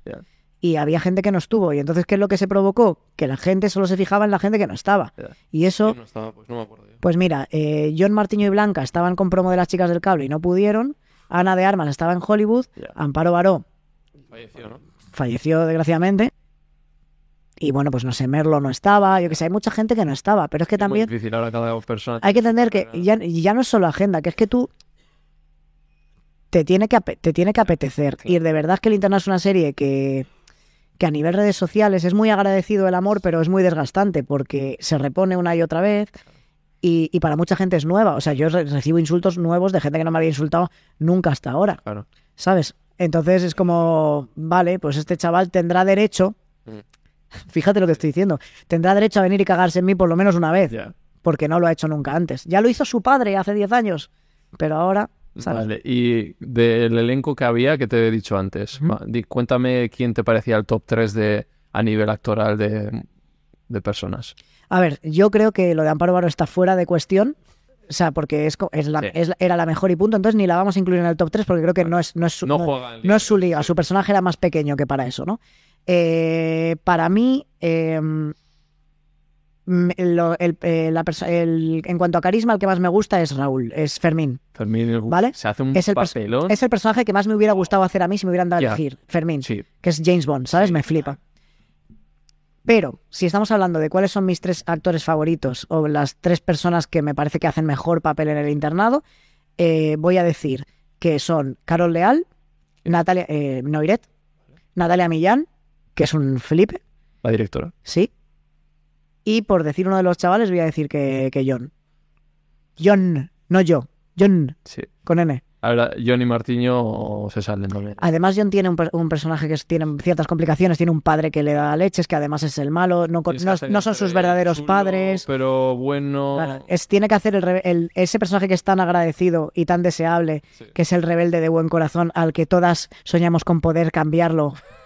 Y tío, tú cuando estabas ahí, estabas con ellos, ahí habría rolletes, ¿no? Entre ellos también. Pues no lo sé. O sea, quiero decir, eh, es normal que pase. Sí. Es normal que en, una, que en un curro pase. Pero es que mucha peña piensa sobre todo, lo tiene como todo muy cerrado en cuanto a lo que es elenco artístico. Y no piensa que, que hay mazo de... Blanca ¿no? Claro, eso es la- esas son las cosas que piensa la peña. O sea, yo sé de dos eh, rolletes que hubo, dos. Eh, no voy a decir de qué departamento con qué departamento y tal, pero seguro que sé de dos. Actores con otros departamentos. O otros de- o un maquillador con un peluquero, Ah, imagínate. No, es que no voy a decir Ya. res porque la gente lo que quiere es que yo diga que fue actor con actriz o actor Claro. con actor o actriz con actriz, que eso, que eso sería lo que más tal daría. Ha habido rolletes, sí. Sí, ver, yo, Yo no. eh, Yo lo intenté con todo el mundo, pero nadie. no, no, yo, yo no, concretamente. Eh, Yo no. Bueno, sí, claro, yo sí he tenido cosas, pero no con. No actores. Yo trabajo más eh, la figuración, Vale.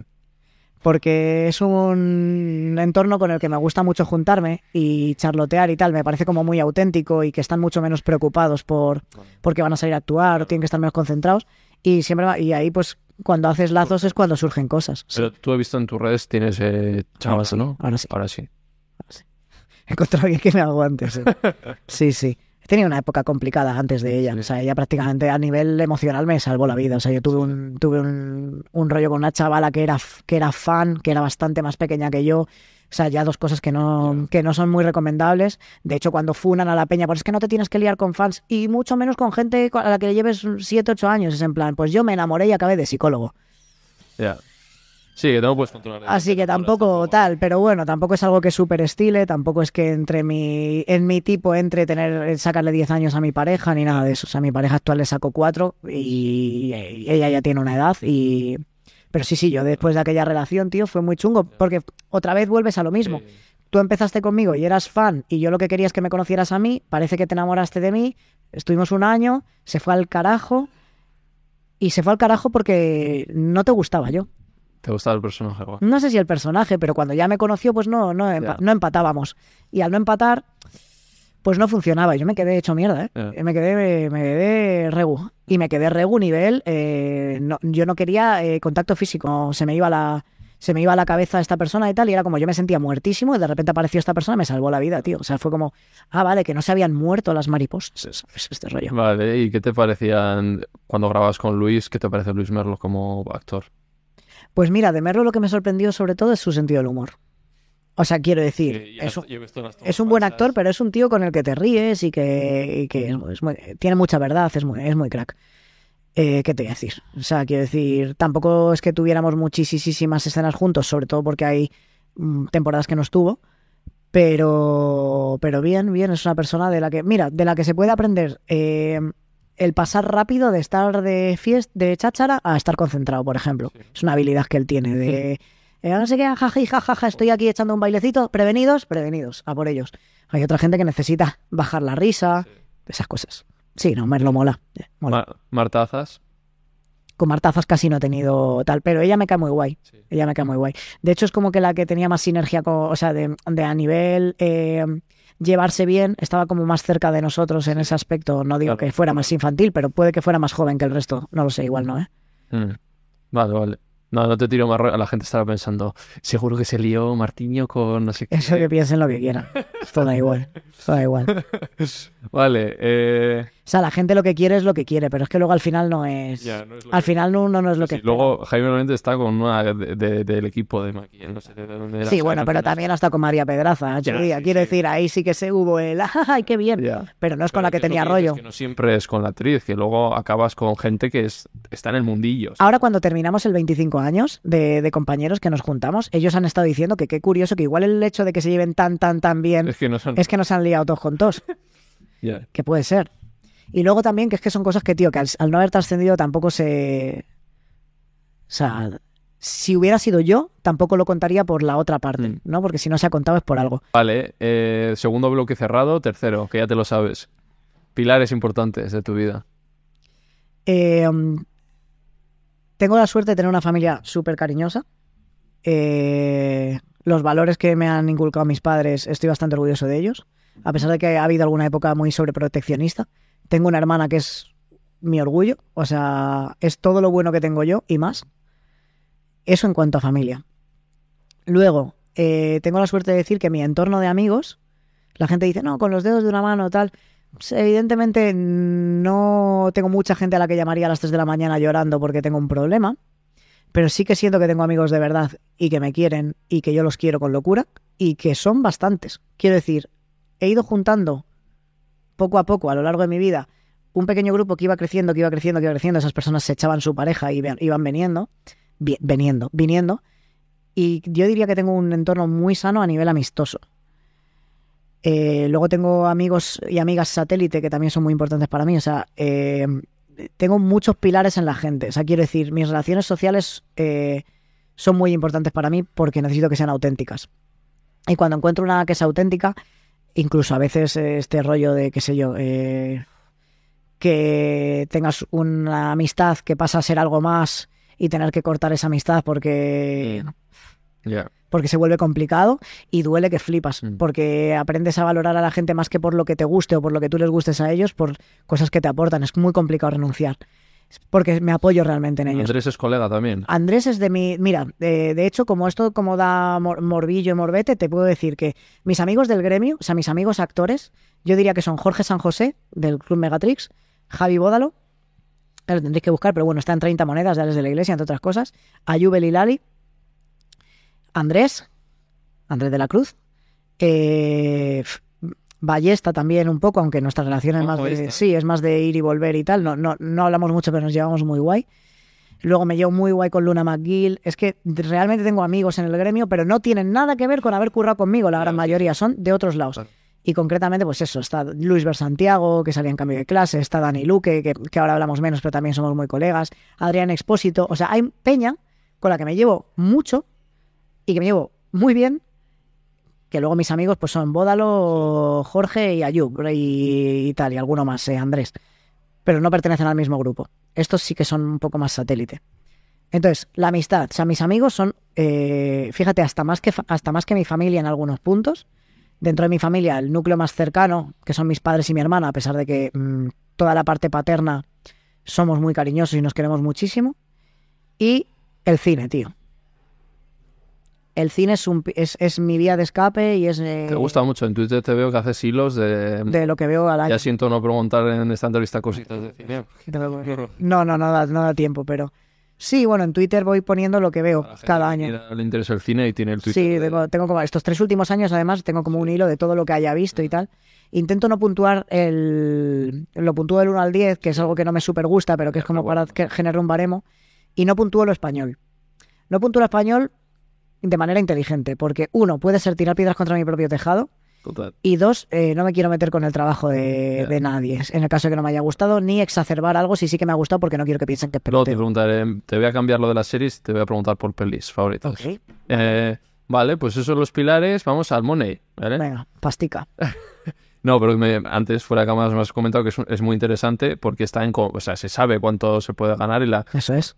El convenio existe, o sea, todos los que, los que quieran saber cuánto se gana de base, cuando se está bien pagado y cuando las cosas van legales, está puesto. Tienes el convenio, creo que lo, lo publica la Unión de Actores, y tienes el convenio que, que indica si es teatro textual o teatro musical, si es audiovisual, para cine o para series, está como todo indicado, y te lo pone en rango de personaje, en plan, protagonista, principal, secundario o pequeña, elenco o pequeñas partes. Mm. E incluso los covers, ¿vale? Está estipulado. Y te pone en teatro, Sí. si es por, por función, por semana o por mes. En tele, si es por capítulo, Mm. por sesión o incluso podría ser por, eh, por obra cerrada. Cuando es una peli, puedes cobrarlo por obra. Entonces, dentro de series, tú las series, según lo negocies, puedes cobrar por temporada si quieres. Dices, voy a cobrar un millón de euros. ¿En Imagínate. internado cómo tenías puesto? Yo en internet cobraba por capítulo. No era por contrato de, eh, de, eh, temporada. No, yo no, yo por temporada me decían, en esta temporada vas a cobrar tanto por capítulo. Vale. Yo tenía por capítulo. Cada capítulo se rueda en 10 días. Y ya está. Luego hay maneras de negociar. Tú puedes mía, negociar. estoy haciendo los cálculos. Imagínate, si tú eres un secundario, pues no, no te creas. ¿no? Si tú eres un secundario, por ejemplo, tú puedes negociar ciertas cosas. Tú dices, yo soy secundario, con lo cual, si se rueda 10, Me lo dijo Andrés eso. claro, si, si se rueda 10 días, yo solo vengo 3 días. Claro. Entonces, tres de esos 10 yo vengo por esta cantidad, imagínate, mil pavos. Sí. Yo, yo vengo por mil pavos y ruedo 3 días. Por cada día adicional que me traigas, me tienes que pagar la sesión. Aunque sea al mínimo. Entonces, si de repente resulta que te hacen un contrato secundario, pero estás todo el rato en pantalla y tienes que ir todos los 10 días, al final les acabas saliendo muy barato, a no ser que tengas esta cláusula. Porque en ese caso, te van a tener que dar un, un contrato de principal, que es, a lo mejor, un 30% más o un 50% más, pero leche, ahí Y- estás. y tú lo hablaba con Andrés. ¿Tú también, comparado con tus compañeros, tenéis el mismo tipo de contrato? Eh, empezamos, eh, creo, creo que siendo yo un poco más, por lo de que te digo de que iba muchos días y tenía un bagaje de otras series, y al final acabé yo siendo menos. Sí. Sí. O sea, ellos te pasaron. Sí, porque es que el tema del caché es eso, que hay un mínimo que te dice, por capítulo lo mínimo que tiene que cobrar un prota es tanto, pero luego tú puedes negociar hasta la Claro, estratosfera. su repres de John o de Blanca Suárez le dirían, oye, Este no está si no cobra, si no cobra tanto, es. claro, eso es. A ver, también depende del estatus, tú puedes decir, si no cobro tanto me voy, y te pueden decir, pues adiós, o te pueden decir, ah, pues te lo doy. es ahí ju- una jugada de ajedrez, ¿eh? Eso es, eso es. Pero bueno, digamos que no hay un techo. Ya. Es decir, no hay un techo. Tú, por ejemplo, puedes empezar cobrando el mínimo, qué sé yo. Imagínate que fueran ahora, yo qué sé, eh, por una peli, Sí. 7.000 pavos, un prota. Sí. Imagínate 7.000, ¿eh? que, que, que no sé si estará por ahí. 7.000, y tú dices, vale, pero me han nominado algo ya a Mejor Actor Revelación, así que la segunda peli la voy a cobrar a 22.000 euros. Y tú dices, eh, vale, tre- eh, tres veces más. Y tú dices, sí, pero aún así no voy a llegar a lo que te pide a lo mejor Mario, que no sé lo que cobrará Mario, pero yo no creo que Mario, a lo mejor me equivoco, ¿eh? Pero yo no creo que Mario cobre menos de 60k por una peli. No creo, a lo mejor sí, pero no creo. Luego ya pasas directamente a las partes en las que puedes producir. Claro. Es decir, vas a cobrar menos, pero tienes un 1% de los beneficios. Que en Hollywood puede funcionar muy guay, en España, como no sea una peli de Santiago Segura, difícil que vayas a sacar rédito de eso. Luego están los contratos colaborativos. Teatro, importante esto, ¿vale? Para lo del teatro, que era lo que te quería comentar. Eh, en teatro existe este convenio y este convenio estipula que te tienen que pagar por ensayos, que te tienen que pagar si eres cover aunque no actúes, te tienen que pagar por función o te pueden pagar al mes o por semana. Vale. Pero existe el teatro off. El teatro off, la pasta se reparte de diferente manera. En teatro off, si tú pagas una entrada de 10 euros, cuando tú pagues una entrada de 10 euros y digas, para eso me voy al cine, vale, uno, las personas están vivas ahí delante de ti, ¿vale? Es una ventaja que tiene el teatro respecto al cine. Dos, tú pagas 10 euros, uno y medio son de impuestos. Y de los 8,50 que quedan, 4,25 son para el teatro. Y los otros 4,25 son para la compañía. Pero escúchame, es que la compañía no son solo los cuatro actores que hay ahí arriba. Está el director, está el autor, y está el de, el, el de arte, está el de sonido, a lo mejor, depende, depende de cuántos seis en la compañía. Por ejemplo, la Fantoche, que es lo que yo conozco. Nosotros la Fantoche somos tres, cuatro actores y el director, ¿vale? Y el director suele hacernos de técnico. Y nosotros nos encargamos también del arte. Así que al final todo eso queda reducido a repartir 4,25 euros de cada 10 entre cinco personas. Y tú dices, Wow. bueno, eh, pues un euro por persona, 80 céntimos por persona, y tú dices, ya, pero es que tengo una función por semana, porque es circuito off, y caben 80 personas, porque no son salas grandes. Así que, ¿cuántas horas estoy echando para que por llenar yo llegue a 320 euros al Por mes? eso decíamos que solo un 10% vive de la Eso es, interpretación. esa es la buena. Un, eh, hay un 86% de paro, 86% de paro, que quiere decir que eh, el 86% de la gente no es que no ocurre, porque sí que algunos curran, Están quiere decir que no, que están por debajo del umbral de pobreza. claro. Eso quiere decir que cobran menos de 6.000 euros al año con su actividad actoral, el 86%. Nos queda un 14%. En ese 14%, solo un 25% pasan los 30.000 euros al año. Es decir, de esos un, de ese uno de cada diez actores que puede vivir de esto, eh, pues de cada, de, de cada mil actores, como uno o dos cobran más de 30.000 al año. Wow. Ese glamour son dos de cada mil. Dos de cada mil.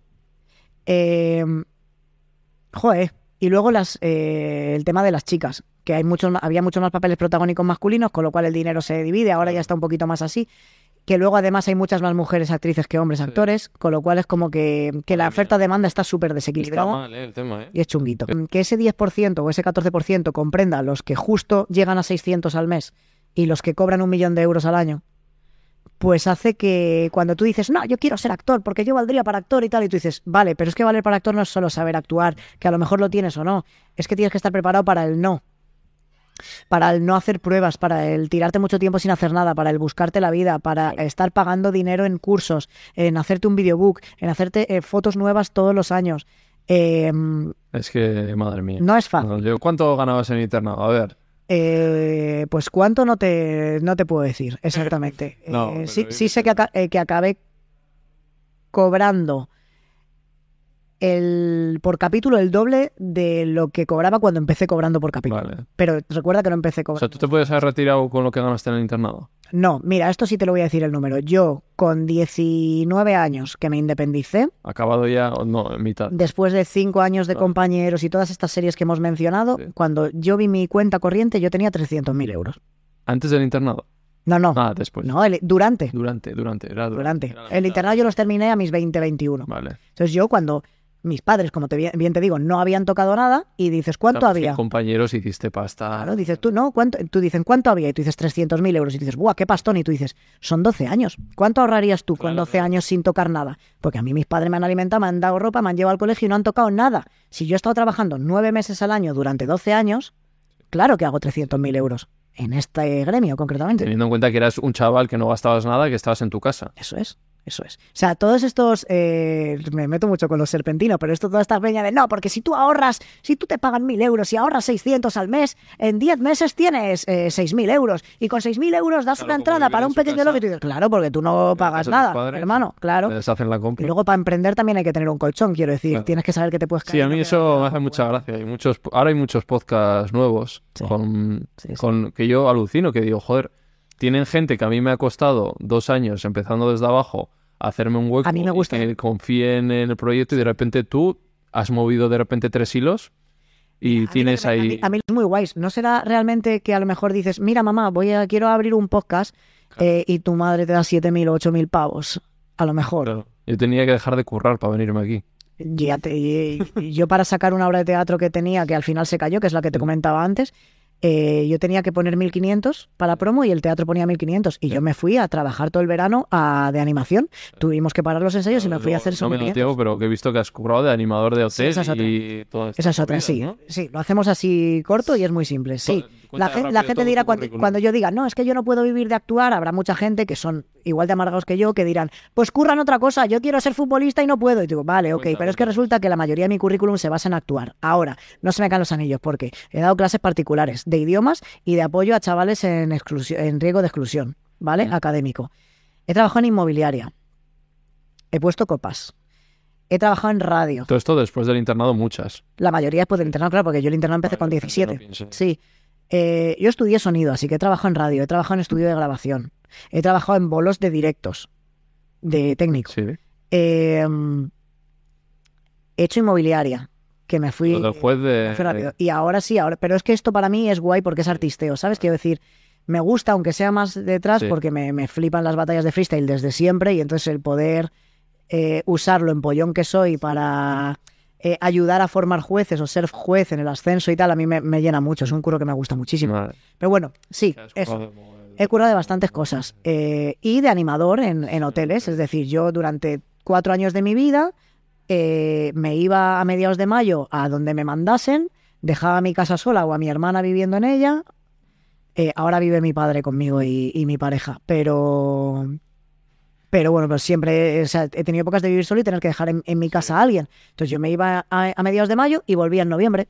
y hacía toda la temporada allí. Y ahí sí que era ahorrar, como dicen los serpientes. Claro, No veas, gastas. ahí sí que ahorras. ¿Por qué? Porque vives en el hotel, comes en el hotel, duermes en el hotel y dices, vale, pues cobro mil pavos, y ahorro 900. claro, eso es. ahí sí. Pero claro, yo iba, estaba cinco meses Aquí y 9 por está. 5, 35, me volvía, no, 9 por 5, 35, hermano, 36, ¿no? Sí. No, 9 por 5, cu- eh, 45. Volvía con 4.500 euros. 9 por 5, 35. Se nota que soy de letras. Otros lo tendrían ya y ¿cuánto quieres? Eh, mamá, dame no sé cuánto. Claro, pero es eso, o sea, yo me iba, ¿ves? Echa cuentas, Ya, yo me sí, iba sí. para volver con 4.500 para tirar para adelante. ¿Por qué? Porque tengo la suerte de mi piso haberlo pagado así. Entonces, yo mi casa la tengo, Claro, pero la suerte, la suerte que he tenido de tener curro, claro. no la suerte de tengo suerte de que tenía 300.000 euros ahí en un bolsillo o una herencia.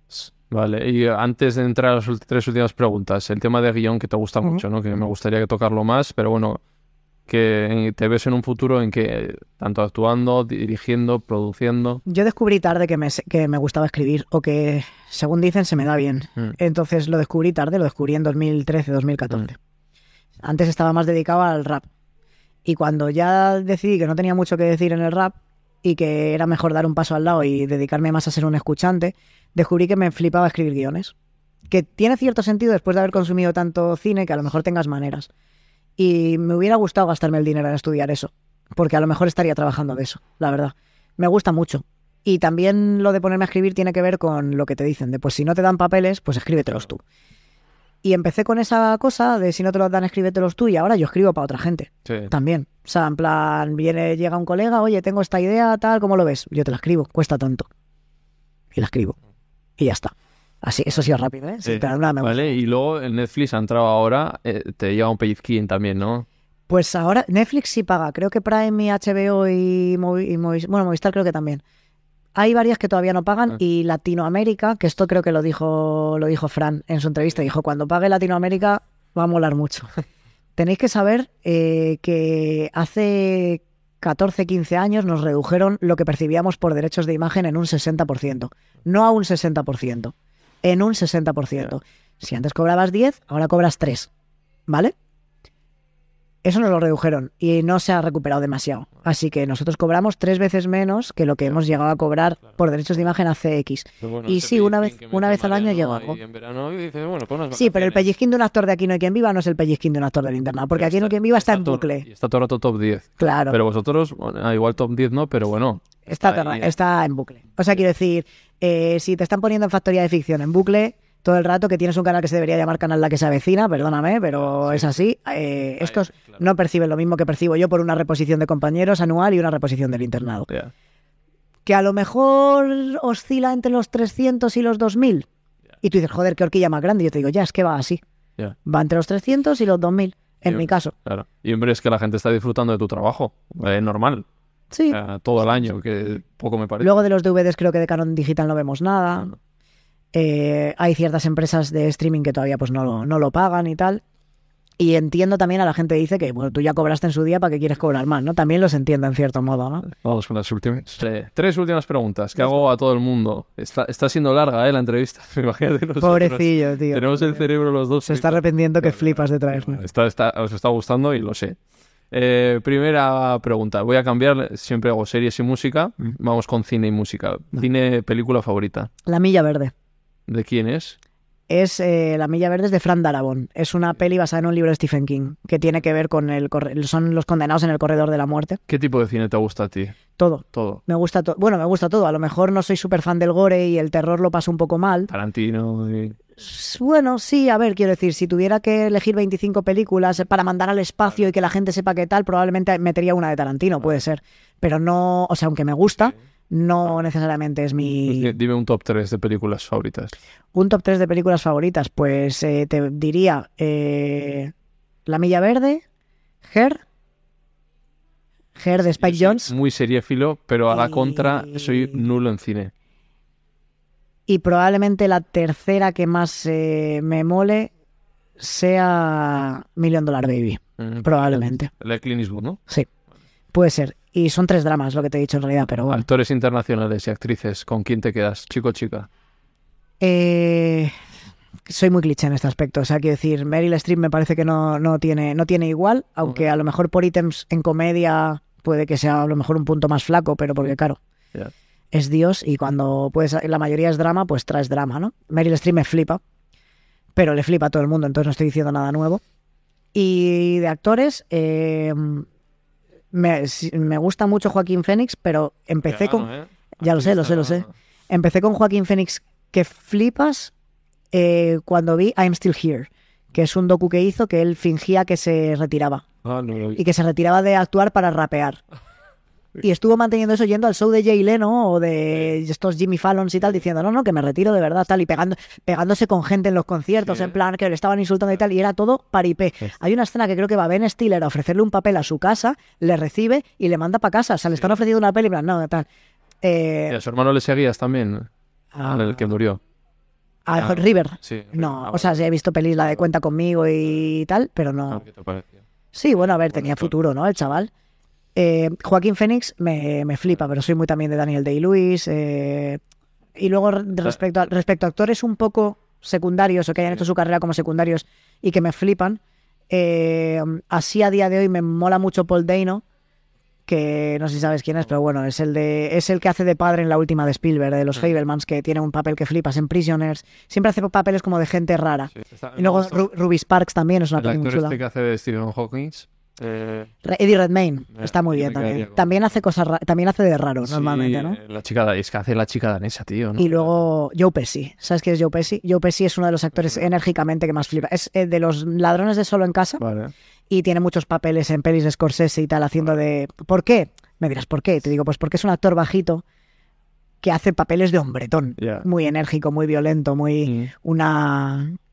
Es una culebrilla y, y me, me hace Y mucho actores de aquí y actrices, un actor y una actriz de España. Pues aquí realmente también soy bastante cliché. Quiero decir, me- todo el mundo te habla de Tosar, de Bardem, de, Edu, eh, de Eduard Fernández y, Sí. y tal. Pero, por ejemplo, no sé, a mí me gusta mucho Masagué. Concretamente, Iván Masagué me gusta mucho. el que hace de burbuja en el barco. El bar, en Siete Vidas estaba graciosísimo bueno, también. Es un pibe que, que actúa muy bien. Me gusta bastante. Eh, Pedro Alonso, El que Casa Papel, ¿no? que hace de Berlín. Uh. O sea, es muy crack también. Hay muchísimo talento. Lo talento, que eh. pasa es que se aglutina en el 10% de los actores que hay. Entonces, al final, Javier Gutiérrez es buenísimo. Buah.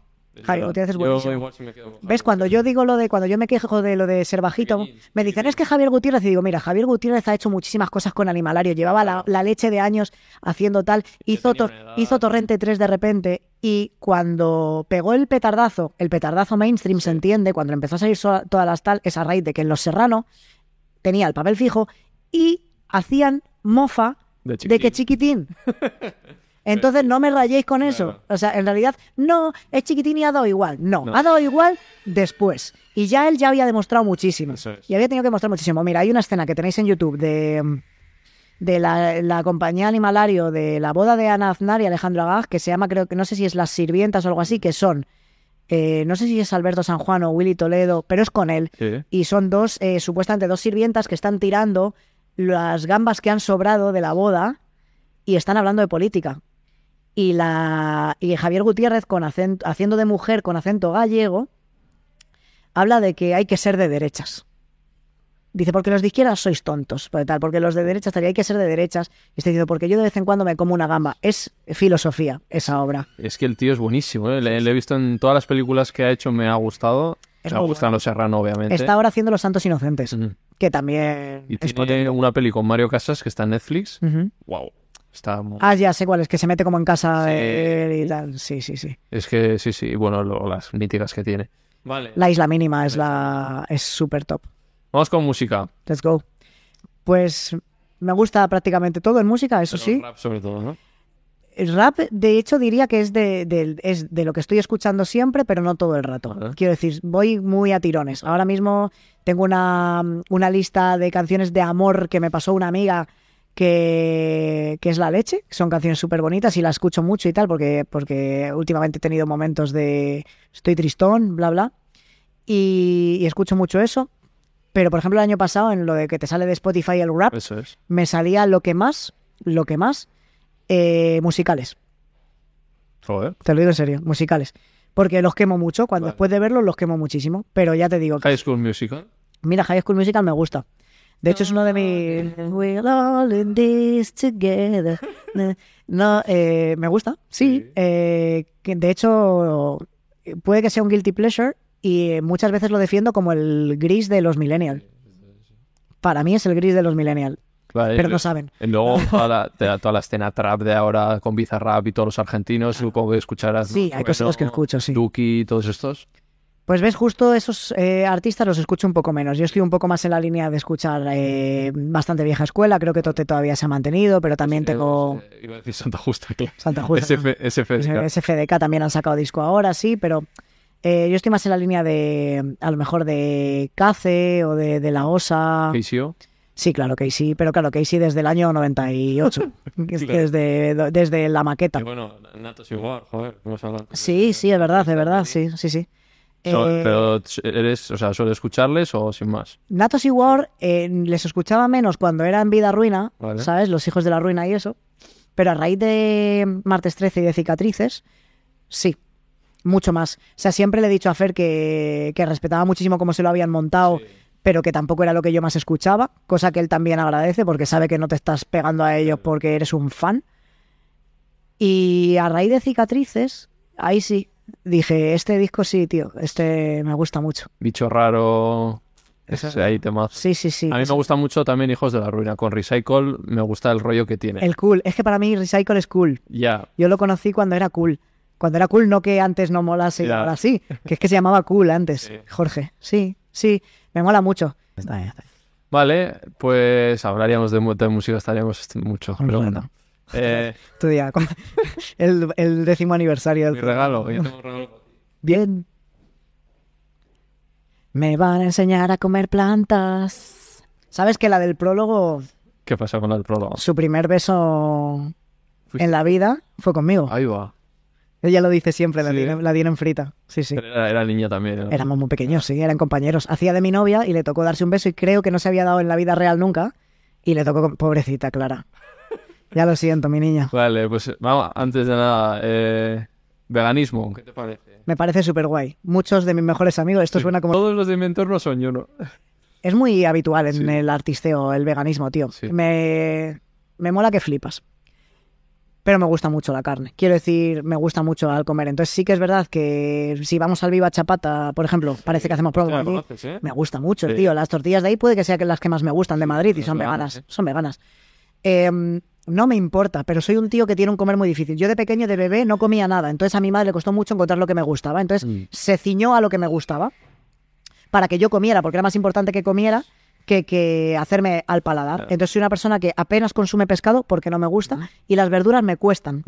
Entonces, la Eura, palantísimo. Soy muy amigo de Chico Morera, que también es muy activista, y de, y de Sara G. eh, somos colegas. Y yo cuando voy a Barcelona eh, a verlos, yo como lo que ellos coman, Sí. no tengo problema. Pero- sí, está guay, pero es- ahí hay, dos, ahí hay dos, dos temas principales. Uno, no es lo de ¿de dónde saca la vitamina? Eso no, porque sé que se saca, si se quiere. Sí, o sea, eh, cuando hay una... Es que es- además es que es súper hipócrita, eh, porque lo es, ¿sabes? Entonces para mí es como, si yo tuviera que matar lo que como, sería vegano. Nada, Yo por eso me dice sí. Porque dije, no.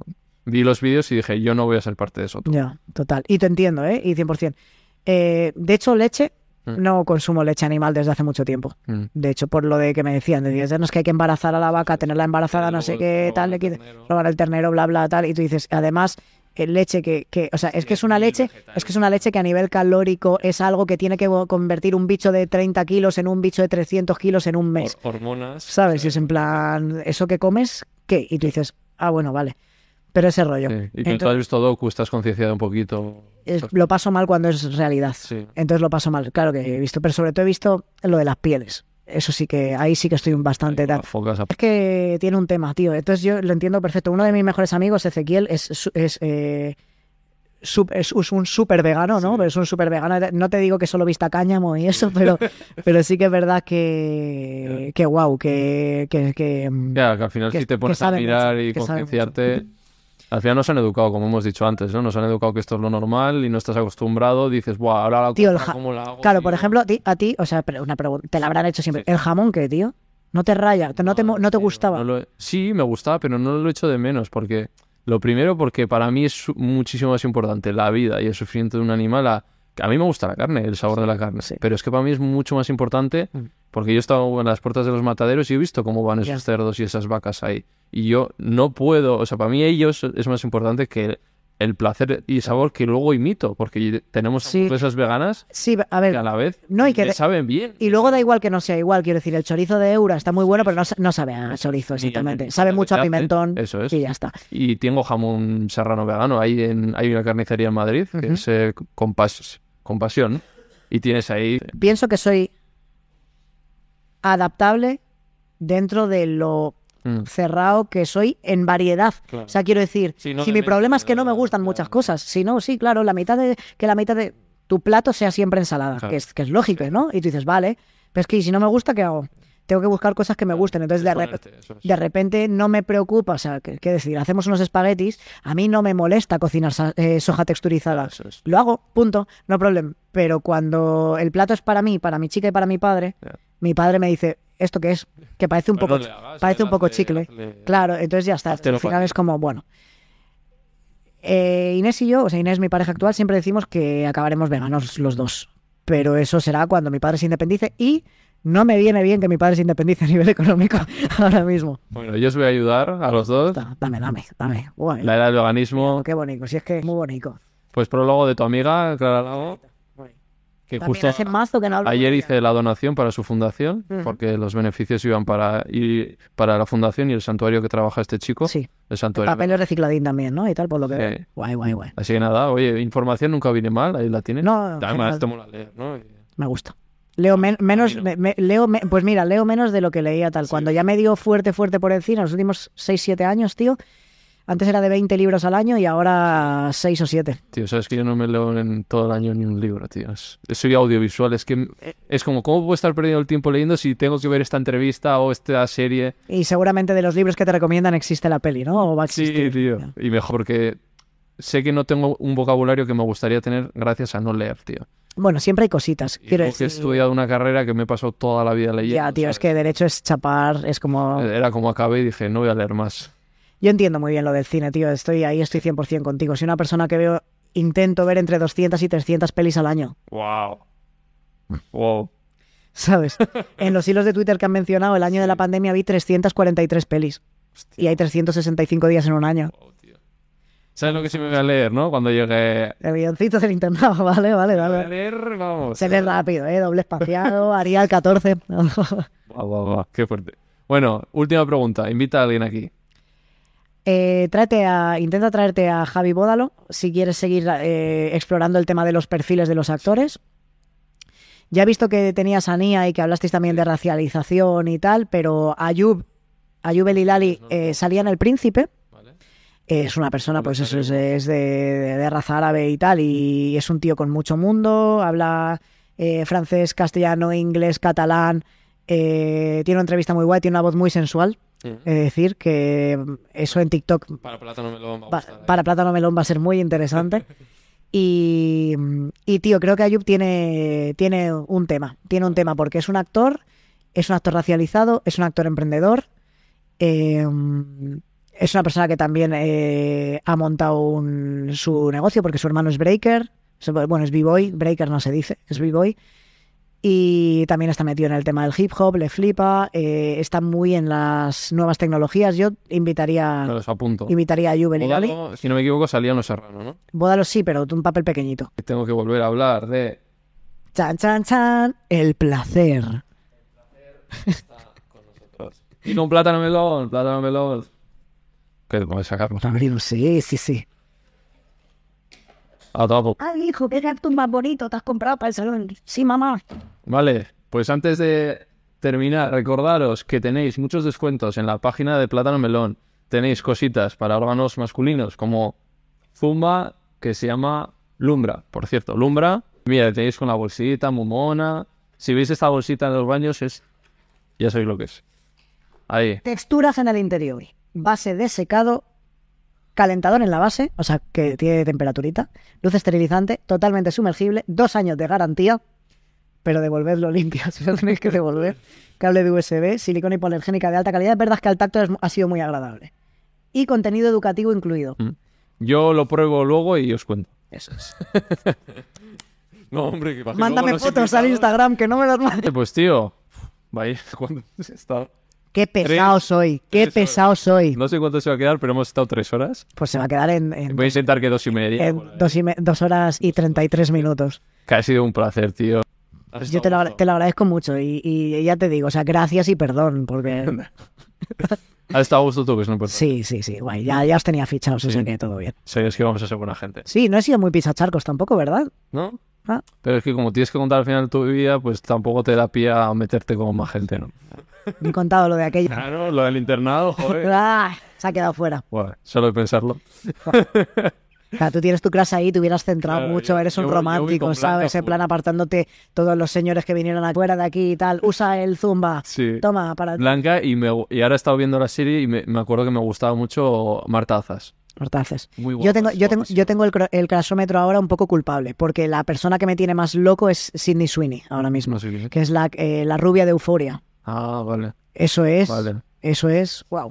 Y luego Alexandra Daddario también, Ah, que no sé si sabes quién es, pero bueno, esta salía en Percy Jackson, vale. las pelis de Percy Jackson, entre otras cosas. ese- Pues nada, tío, espero verte en otra. ¿eh?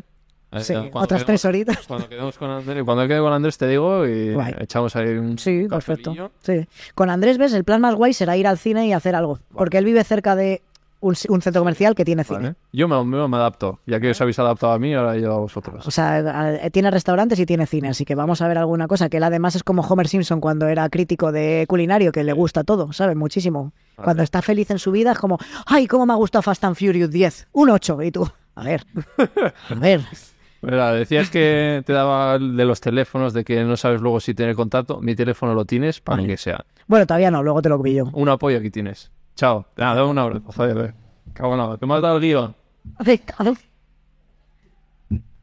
Un placer, tío. Igual, sea, gracias por tenerme, que le digo a mis padres a veces.